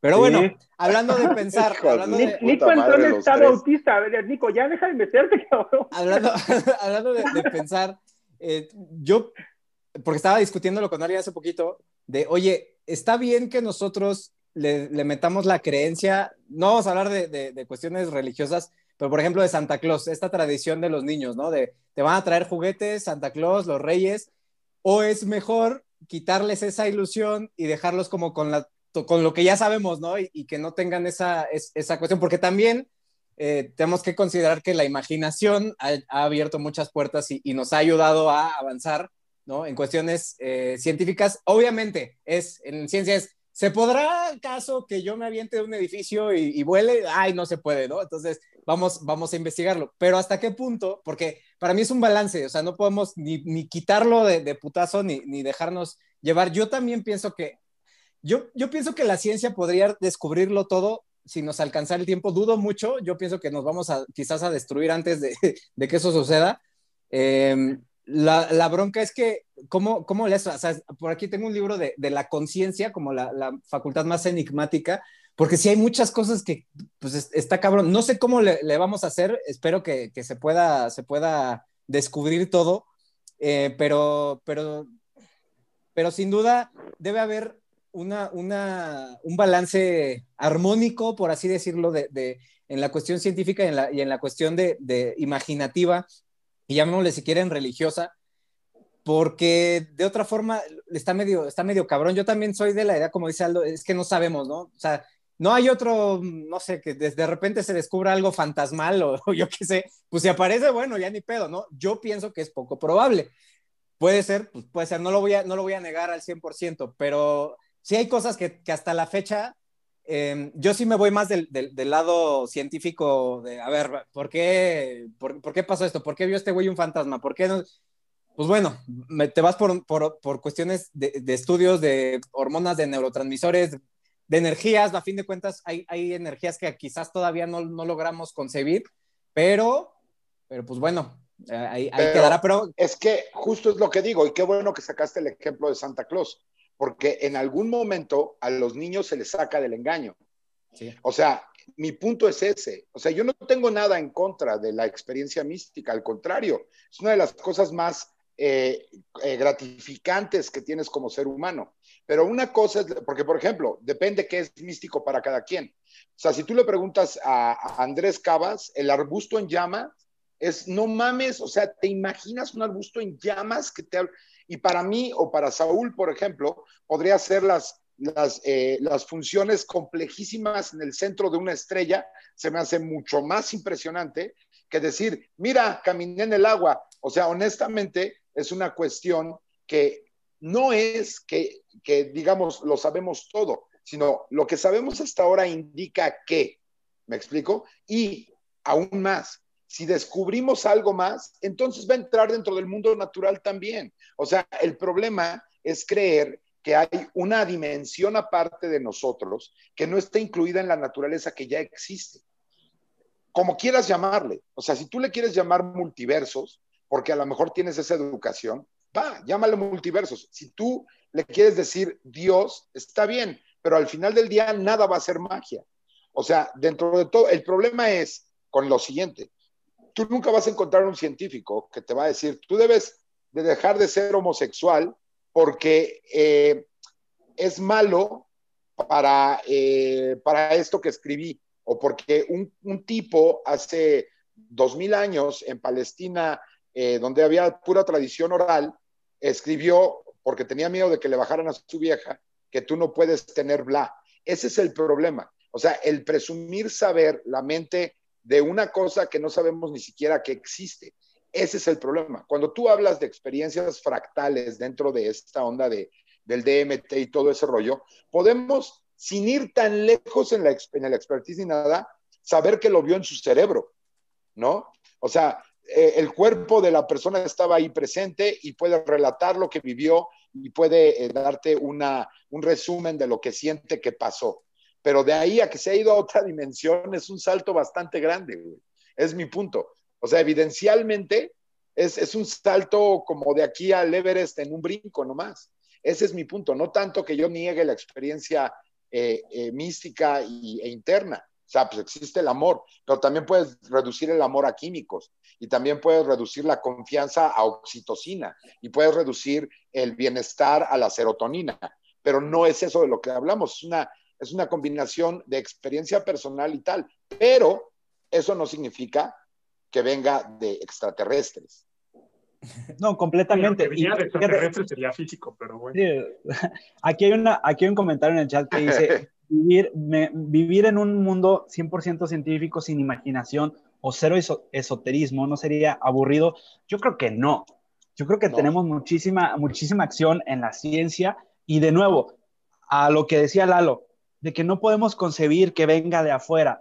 Ahí, eh, para aclarar, antes que nada, no estamos debatiendo, estamos dando nuestro punto de vista, así que me vale madre lo que piensen los demás, no estamos debatiendo, somos, somos camaradas antes, de, nada. Pero sí quiero decir, y lo mencionaba la vez pasada, eh, lo dice eh, Neil deGrasse Tyson, oye, los, los átomos que tenemos son rastreables hasta los crisoles de ciertas estrellas, güey. Entonces, no existe la posibilidad de que nosotros seamos parte del todo y el todo sea parte de nosotros.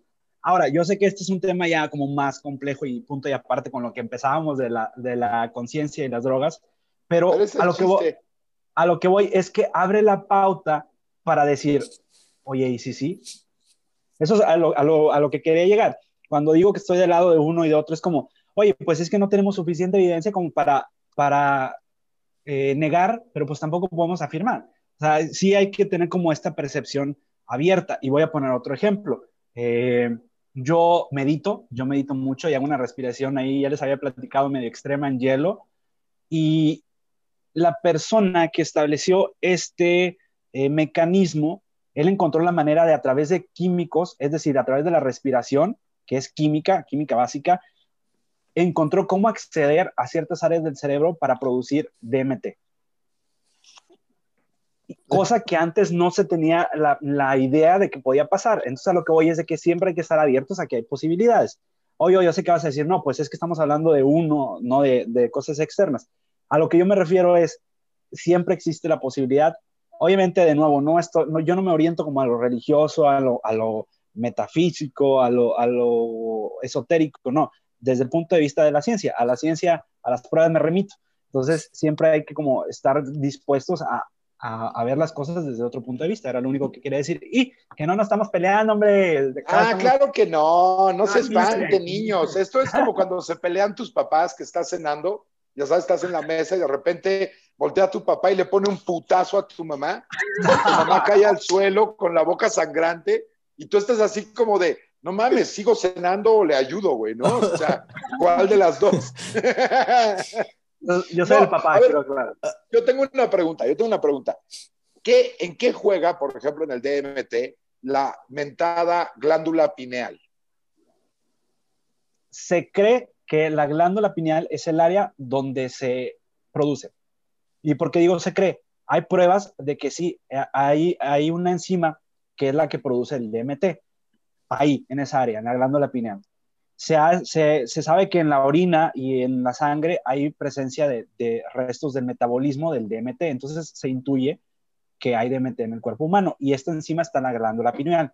Eh, y de hecho ahí en el tercer ojo, porque se ubica en medio de los dos ojos, por eso es el tercer ojo, que es cuando eh, morimos, cuando nacemos, que ahí es donde se libera esta sustancia. Ahora, ahí te va. Tengo dos preguntas para que vean que si yo también me rifo con el pedo místico, ahí les va. Ah, Dos cosas. La primera es, eh, la forma en que actúa el DMT es una de dos, porque no lo acabo de entender bien. Es decir, al parecer nadie lo entiende, pero según yo lo que tú te metes es un inhibidor de algo que bloquea la producción en tu cerebro. Es decir, hay, un, hay unas compuertitas que no dejan salir el DMT y lo que tú te metes no es DMT, sino una cosa que llega y abre estas compuertas para que salga un flujo. Es la primera. Y la segunda, en cuanto a la glándula pineal, es, leí por ahí, eh, y esto es para, para Nico, que es este, médico veterinario, veterinario, este, que algunas glándulas pineales de algunos reptiles, no sé exactamente de cuál, inclusive pueden tener hasta una especie de párpado. ¿A ah, chinga? Ah, cabrón. Eso te lo para que veas, ¿eh? Yo también tengo miedo conspiratoria, güey. No crean que yo nada más soy puro eh, hecho duro. No, no, no, no, no. También me gusta. I want to believe. Oye, no, no, se ve, no, ama a Dios. No se ve muy sano que diga, me, gusta, me gusta y está así el vato, ¿eh? No se ve muy sano. ¿Quién, yo? Estabas así, me gusta, me gusta. Yo, ah, no, pues cae quien. Oye, yo quiero agregar algo que, del comentario que, que, pusieron que sí es interesante. Este mundo de ciencia y la chingada, para mí no sería aburrido porque eh, eh, literal conocer no es experiencia. O sea, yo sé perfectamente cómo se hace un ser humano dentro del vientre de una mujer. Lo sé perfecto. Pero la experiencia de vivirlo es 100% diferente al conocimiento. Yo sé cómo funciona el amor, pero aún así la experiencia del amor es completamente diferente. Entonces no hay que confundir, ¿no? Porque este es el problema de, a veces del dualismo y pensar en blanco y negro solamente. Los seres humanos no, no somos capaces de solamente vivir de este lado o de este lado. Tenemos la, la literal, el, el, color, ¿no? El, el, tono. Entonces hay que, quería agregar esto, ¿no? No, no es que... En la ciencia también hay mucho de imaginación, ¿no? Porque también lo estamos abordando mucho del aburrido y dicen, no, pero vivir sin, sin imaginación, no mames en ciencia hay que estar imaginando un montón de cosas. La mayoría de las cosas científicas no es porque nosotros hacemos los cálculos de va a ser así, así, así, así. No mames, ojalá, güey. Es mucho de imaginación, de, estructurar las cosas en tu cabeza y de a veces decir un, pues a ver qué sale, ¿no? O de, de previsualizarlo sin tener ahí, ¿no? Por ejemplo, las leyes de Newton.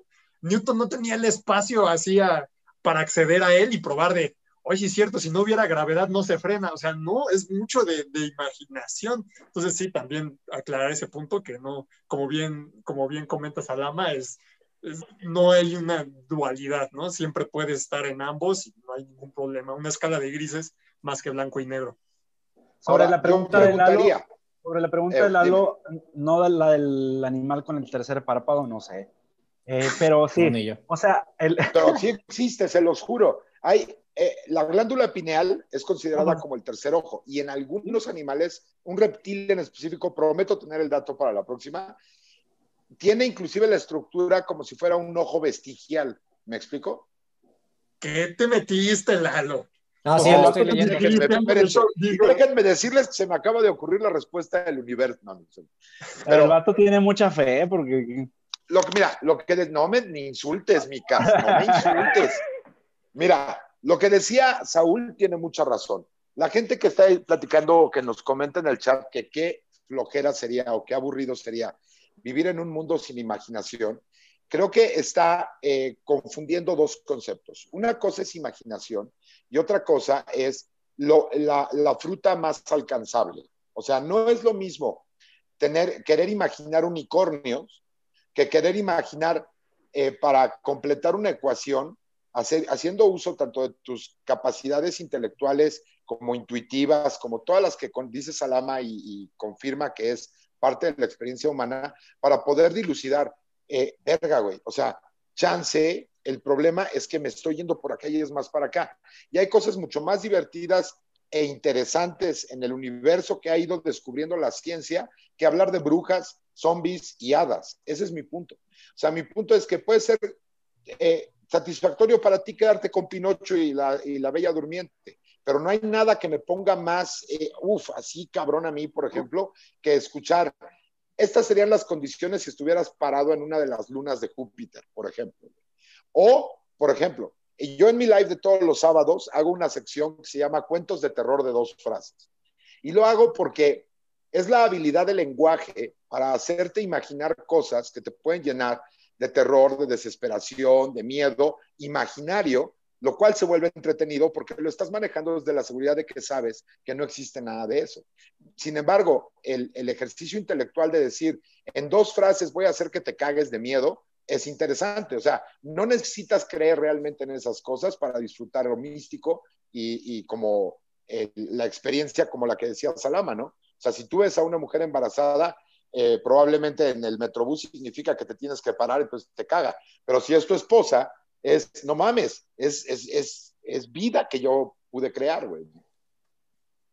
Oye, pero ahora sí, respecto a tu duda, el DMT eh, es una estructura muy similar a la serotonina, si quiere aclarar esto. O sea, químicamente, vaya, no es completamente igual, pero es similar. Cuando se administra el cuerpo, debe ser administrada eh, con un inhibidor de esta enzima. ¿Por qué?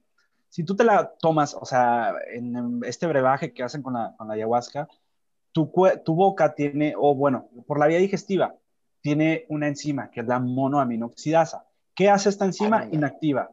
Lo inactiva. Inactiva al, al químico en, en, un gran porcentaje. ¿Qué quiere decir? Que no te va a afectar tanto. Y de hecho esta es la razón por la cual puedes estar vomitando mucho, porque ese, ese eh, cambio químico es lo que te genera las náuseas. Ahora, cuando se administra, por ejemplo, por vía intravenosa, bajo laboratorio, bajo estudios, se administra con otro compuesto que es un inhibidor de la MAO, que es la monoaminoxidasa. Estas son cuestiones técnicas que no se tienen que aprender, pero si tú no administras este IMAO, que ya lo tenemos de manera natural acá en el cerebro, en, en cantidades diferentes, obviamente, pero para que lo entiendan, si tú te vas a administrar DM, eh, DMT y te administran con una dosis alta de este inhibidor, tu efecto va a ser más fuerte. ¿Por qué? Porque se va a absorber mejor en tu organismo. No, eh, para, o sea, es decir, no porque tú te administras una dosis más grande, te va, te va a pegar más. Depende mucho de este inhibidor. Y en el cuerpo tenemos enzimas que descomponen el DMT. Eso era lo que quería O sea, aclarar sobre. Pero el DMT no está en tu cerebro, o sea, no está ahí y tú lo liberas. Te lo tienes que meter. No, sí, en teoría dicen que sí están. En Ah, teoría ok. dicen que sí. En la glándula pineal. Ya vi, ya vi lo que decía Lalo del, del, del párpado de los, de los reptiles, que es una cuestión evolutiva, que era, o sea, que sí, eh, se desarrolla como un ojo, lo, lo perdieron y, y que tienen, lo tienen menos pigmentado y a fin, para que le llaman la brújula solar. Y entonces, bueno, si saben la glándula pineal, Bueno. ahí es donde se produce la Ah. melatonina, ¿no? Entonces, que apare que en ese, en ese lugar este, tienen, lo tienen despigmentado para... Esa es la de las funciones que conocen, no se sabe todavía mucho, pero en los reptiles, sí, para que vean que sí, sí tenía el dato. Bueno, la- agregando lo que dice Nico, en la, en la glándula pineal se, se regula mucho el sueño. Por eso, y, y tiene que ver mucho con la melatonina. Es- Esto es, una, es un pigmento, por así decir, que te va a generar, te va a ayudar en el ciclo del sueño. Entonces, no sería de extrañar que alguna gente lo tenga más blanco o más oscuro que otro. De hecho, en las autopsias hay Más diferencias. grande o más chico, Más gordo, más menudo o O menos. con más venas. Pues sí, de hecho. Y es muy Diversidad. curioso, es muy curioso porque en, en- ahora en la, en la actualidad hay muchos movimientos anti, eh, pues de esta gente que, que yo no estoy en contra, pero ay, es que no sé cómo decirles. Total, gente que dice que no utilices pasta de dientes, porque la pasta de dientes tiene un químico que va a calcificar el flúor, que va a calcificar tu glándula pineal y por lo tanto te va a mantener oprimido en, en esta sociedad. Ellos argumentan que el, el flúor en la, en la pasta calcifica, lo cual es cierto, el flúor propicia que se calcifique la glándula pineal y pues ellos dicen, no, es que es una arma para oprimirnos porque quieren opacarnos nuestro tercer ojo, que es nuestra puerta espiritual. Y pues bueno, nada más quería comentarlo. Me parece muy interesante todo ese tema. Pues señores, si ustedes gustan ir, ir cerrando nuestra participación de domingo, los invito a que lo hagan eh, en el orden que ustedes quieran. A ver, yo, O sea, un como yo Ah, soy el que también les menos puede valer que- verga, ¿eh? O sea, no hay bronca. Hagan como que no hablo nadie, hijos de su puta madre. No, está bien. Yo, sobre todo porque soy el que menos tiene que aportar porque no entiendo de estas cosas. Pero ahorita que decías eso de la pasta del flor y del, del tercer ojo, es un poquito como a lo que me refiero, de que cuando uno, uno tiene esas experiencias o esas alucinaciones o esas conexiones místicas, como que sí hay que bajarle tres rayitas a entender que son procesos eh, físicos, biológicos, químicos, y que no necesariamente estás accediendo o abriendo una quinta puerta dimensional para conectar con algo, porque si no, este tipo de cosas de, hoy no es que nos están poniendo pasta con flor para taparnos nuestro tercer ojo, el ignorar que hay una parte científica nos hace mucho más susceptibles a pensar que la ciencia eh, nos puede bloquear esa experiencia, como si fueran dos cosas distintas, y no entender que a lo mejor el, el flúor, y te digo, voy a hacer una pendejada porque no tengo idea y nada más entiendo lo que me acabas de decir, entender que sí, mira, hace este proceso de calcificar, pero no necesariamente hay evidencia o no se sabe bien el mecanismo como para pensar que te lo va a bloquear. O es más, podemos tener evidencia de que en realidad no lo hace. Hay más razones de pensar que no te va a quitar tu tercer ojo. Entonces, eso es un poquito como a lo que voy, que tener estas experiencias, místicas, a través de las drogas, pues no necesariamente hay que quitarles lo simbólico, porque lo siguen siendo, pero sí entender que no, no necesariamente estás saliéndote de la realidad y eres ajeno a la ciencia, o que te liberas de las leyes de la física y de la ciencia en general, ¿no? Esa es mi, mi reflexión final. Wow. Muy bien. Micas. Yo creo que no precisamente es necesario utilizar una droga o un psicoactivo para acceder a esta parte de tu conciencia. Les mencionaba hace un momento que, yo practico una meditación, eh, la cual eh, a mí me ha tenido, me ha traído resultados bastante interesantes. Creo que todo se reduce a la conciencia y este tipo de respiración que hago eh, se ha sometido a, a investigaciones y, por ejemplo, las ondas beta eh, disminuyen al momento de estar meditando en muchas de las meditaciones, lo cual quiere decir que tú te aíslas de tu entorno y te enfocas en uno mismo.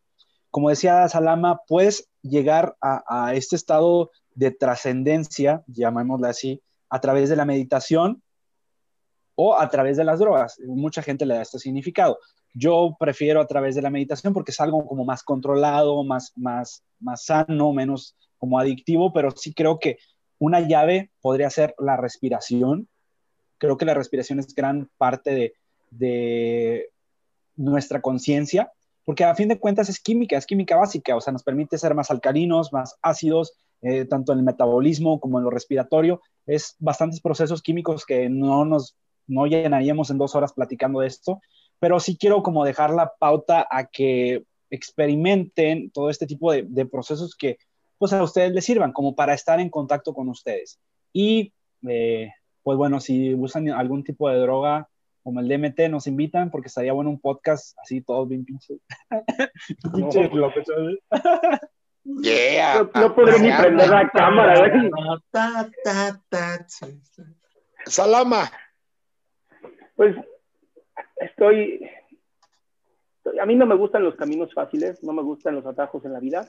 Creo que los atajos son los que nos han traído tantos problemas. El querer que, creo que el, el mayor control es, es, otorgado gratuitamente, ¿no? Lo hablábamos en el, en el, de los 5 GTs, ¿no? Para los que no han visto el programa, vean el, el anterior. Eh, la gente voluntariamente da el control a, a, las otras personas y a las corporaciones por gusto, ¿no? Porque no, no, no les gusta pensar. Entonces, pues los invito a eso, ¿no? Los invito a, a pensar muy bien dice Aldo, ¿no? Eh, literal, el control más fuerte y consciente lo tenemos en nuestra respiración. Es lo que usamos para calmar la ansiedad, es lo que usamos para generarla, es lo que usamos para relajarnos, es lo que usamos para excitarnos. la respiración es, creo que, podría decir hasta mágica, ¿no? Aunque no les guste aquí. El hecho de ser un órgano que funciona automáticamente, pero tienes la capacidad y conciencia de controlarlo. ¿no? A mí eso me, impresiona. A mí me gustaría que Micas dijera cuál es el pinche de meditación. Es la de Wim Hof. Oye, para saber. Es, es, que mira, sí es el método Wim Hof, pero porque él lo popularizó. Pero realmente es una respiración de un arte ancestral que se llama Tumo. Básicamente, Tumo. Es el, el, que le gusta a, a Lalo, el Tumo. tumo. Míralo. ya vas a empezar, chinga. sí, eh, los invito a hacer la, la, respiración ahí, luego les paso los datos para que la intenten. Y básicamente llevas a un estado de alcalosis tu cuerpo, donde pues tienes esta, una propiocepción bastante grande. O sea, te lleva a un estado de estar consciente y en el ahora. Oh, eh, bajan tus ondas cerebrales, aumentan otras. Lo que hace es estar más consciente. La onda teta, ¿no? Es más consciente del aquí y del ahora. Y más la sí, porque sí me interesa estaría bueno para que lo hagan. Muy bueno, esa es mi, mi, aportación es, dejen de buscar atajos y pónganse a trabajar en su interior. Nico. Yo pienso que Andrés Cabas se la come, no, es cierto, a ver. Eh, ya puso que no es él, ya, ya puso que no es él. Sí, no, ya, pero está padre, pues estuvo claro padrísimo no esa él. interacción, hubiera estado muy, hubiera sido épico.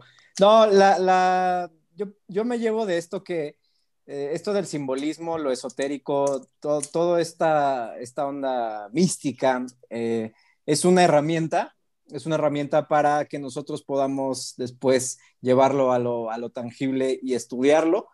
Eh, sí pienso y sostengo que debe de, a, a, pesar de que hay que tener un balance, debe de reinar un poquito más o mucho más la, la, cuestión científica, no podemos estar del todo cerrados, pero eh, ¿por qué lo digo? Porque todas las, las peores fregaderas que, que, han ocurrido a, nivel de, pues, de como humanidad eh, han sido porque predomina la parte más, eh, más local, ¿no? La, la, cuestión del fanatismo religioso y después pueden utilizar las herramientas que ha creado la ciencia para destruir, ¿no? Pero ha sido por eso, porque, porque creo que lo mencionó Lalo, ¿no? O sea, te permite esa, esa onda de, de, de, creer que sabes, creer que tienes las respuestas y creer que puedes chingarte a los otros. Entonces, pues necesitamos un poquito más de estar con los pies en la tierra y, y, reconocer que no, no tenemos todas las respuestas. Eh, las, las, podemos encontrar, no sé si todas, pero, pero podemos ir avanzando con, con la ciencia. Sin duda, no es, ya lo comentábamos, ¿no? No es el yo tengo la respuesta y tú eres un imbécil. No, es, esto es lo que sabemos ahorita, lo, lo estamos investigando y, y, siempre mantener eso, porque el decir yo sé y lo sé todo y siempre lo voy a saber, pues, pues no. Eh, es, es, eh, es, un camino largo por recorrer, pero eh, pienso que entre más educación, más conocimiento, más estudias, más te conoces a ti mismo, bien como decían los ahí en, en Grecia, porque eso requiere mucho autoconocimiento, ¿no? Conócete a ti mismo y conocerás los secretos del universo, como lo quieras llamar, pues sí, si, si tú estás mal, si, si, si, no, si no te cuidas tu pinche cuerpo, ¿no? Por muy místico que seas, te va a cargar la chingada. Entonces, y eso sí, aquí demuestra la conexión de cuerpo y mente, ¿no? Por muy, este, por muy cabrón que te sientas con, no, yo pienso positivo y siempre voy a estar bien. Si no te alimentas bien, si no, no tienes otros hábitos, si no usas mascarilla en estos tiempos y te la pasas en fiestas perreando, eh, te puedes arriesgar y te puede ir de la chingada. Entonces, es conciencia, sí, es, es, es inconsciencia, pero, pero requiere bastante uh, criterio y eso se logra para mí, sostengo a través del estudio, el autoconocimiento y el trabajo y con el objetivo siempre de ayudarnos como, como compadres humanoides que somos y comadres. Estoy de, estoy de acuerdo con Nico. Eh, yo nada más quiero eh, decir para despedirnos que eh, siempre es bueno tener un ojo en, en, lo que puede ser, pero con la mano bien agarrada de la realidad. Ese es para mí súper importante. La defensa acerca de, por ejemplo, todo este rollo, eh, estoy de acuerdo con Salama, las, los, los atajos eh, son útiles en los procesos, pero no en tu vida. Sin embargo, yo no considero que las, eh, el experimentar sea un atajo, por ejemplo. Eh, considero también que la gente que, que, dice es que es lo que se ha hecho en nombre de tal creencia, lo que es malo, y no es cierto, es justamente la ciencia lo que nos ayuda, como dice Nico, a evadir ese camino de, no es como lo han interpretado en el nombre de la ciencia, es porque existe esa creencia que hay ese tipo de males. Eh, yo, ese es como principio. Y segundo, yo creo que tenemos que tener la mente abierta, pero no la abran tanto no abran tanto su mente que se les caiga el cerebro, ¿no? Entonces, mantengamos ese, ese, ese nivelito ahí sano y acuérdense que dentro de ocho días, igual a las ocho de la noche, estaremos aquí nosotros cinco, si es que el robot Cortés nos acompaña desde el principio, ¿verdad? Sí. Oye, y algo bien importante que no dijimos en este tema y que es ideal ahorita mencionarlo, que es todo con moderación. Y si se drogan, no se van a convertir en Doctor Strange, ¿no? Creo que eran las dos únicas cosas que hay que tener en cuenta. Así que no son ni buenas ni malas como tal las drogas, pueden ser muy buenas o muy malas. Modérense y pues también sepan qué pedo. Y al y, parecer, y si, lo tema... hacen, y si lo hacen bajo su propia responsabilidad, nosotros no les intuimos a nada, así que es su culpa si se drogan. Si les preguntan, díganles que yo los mandé. ¿Ok?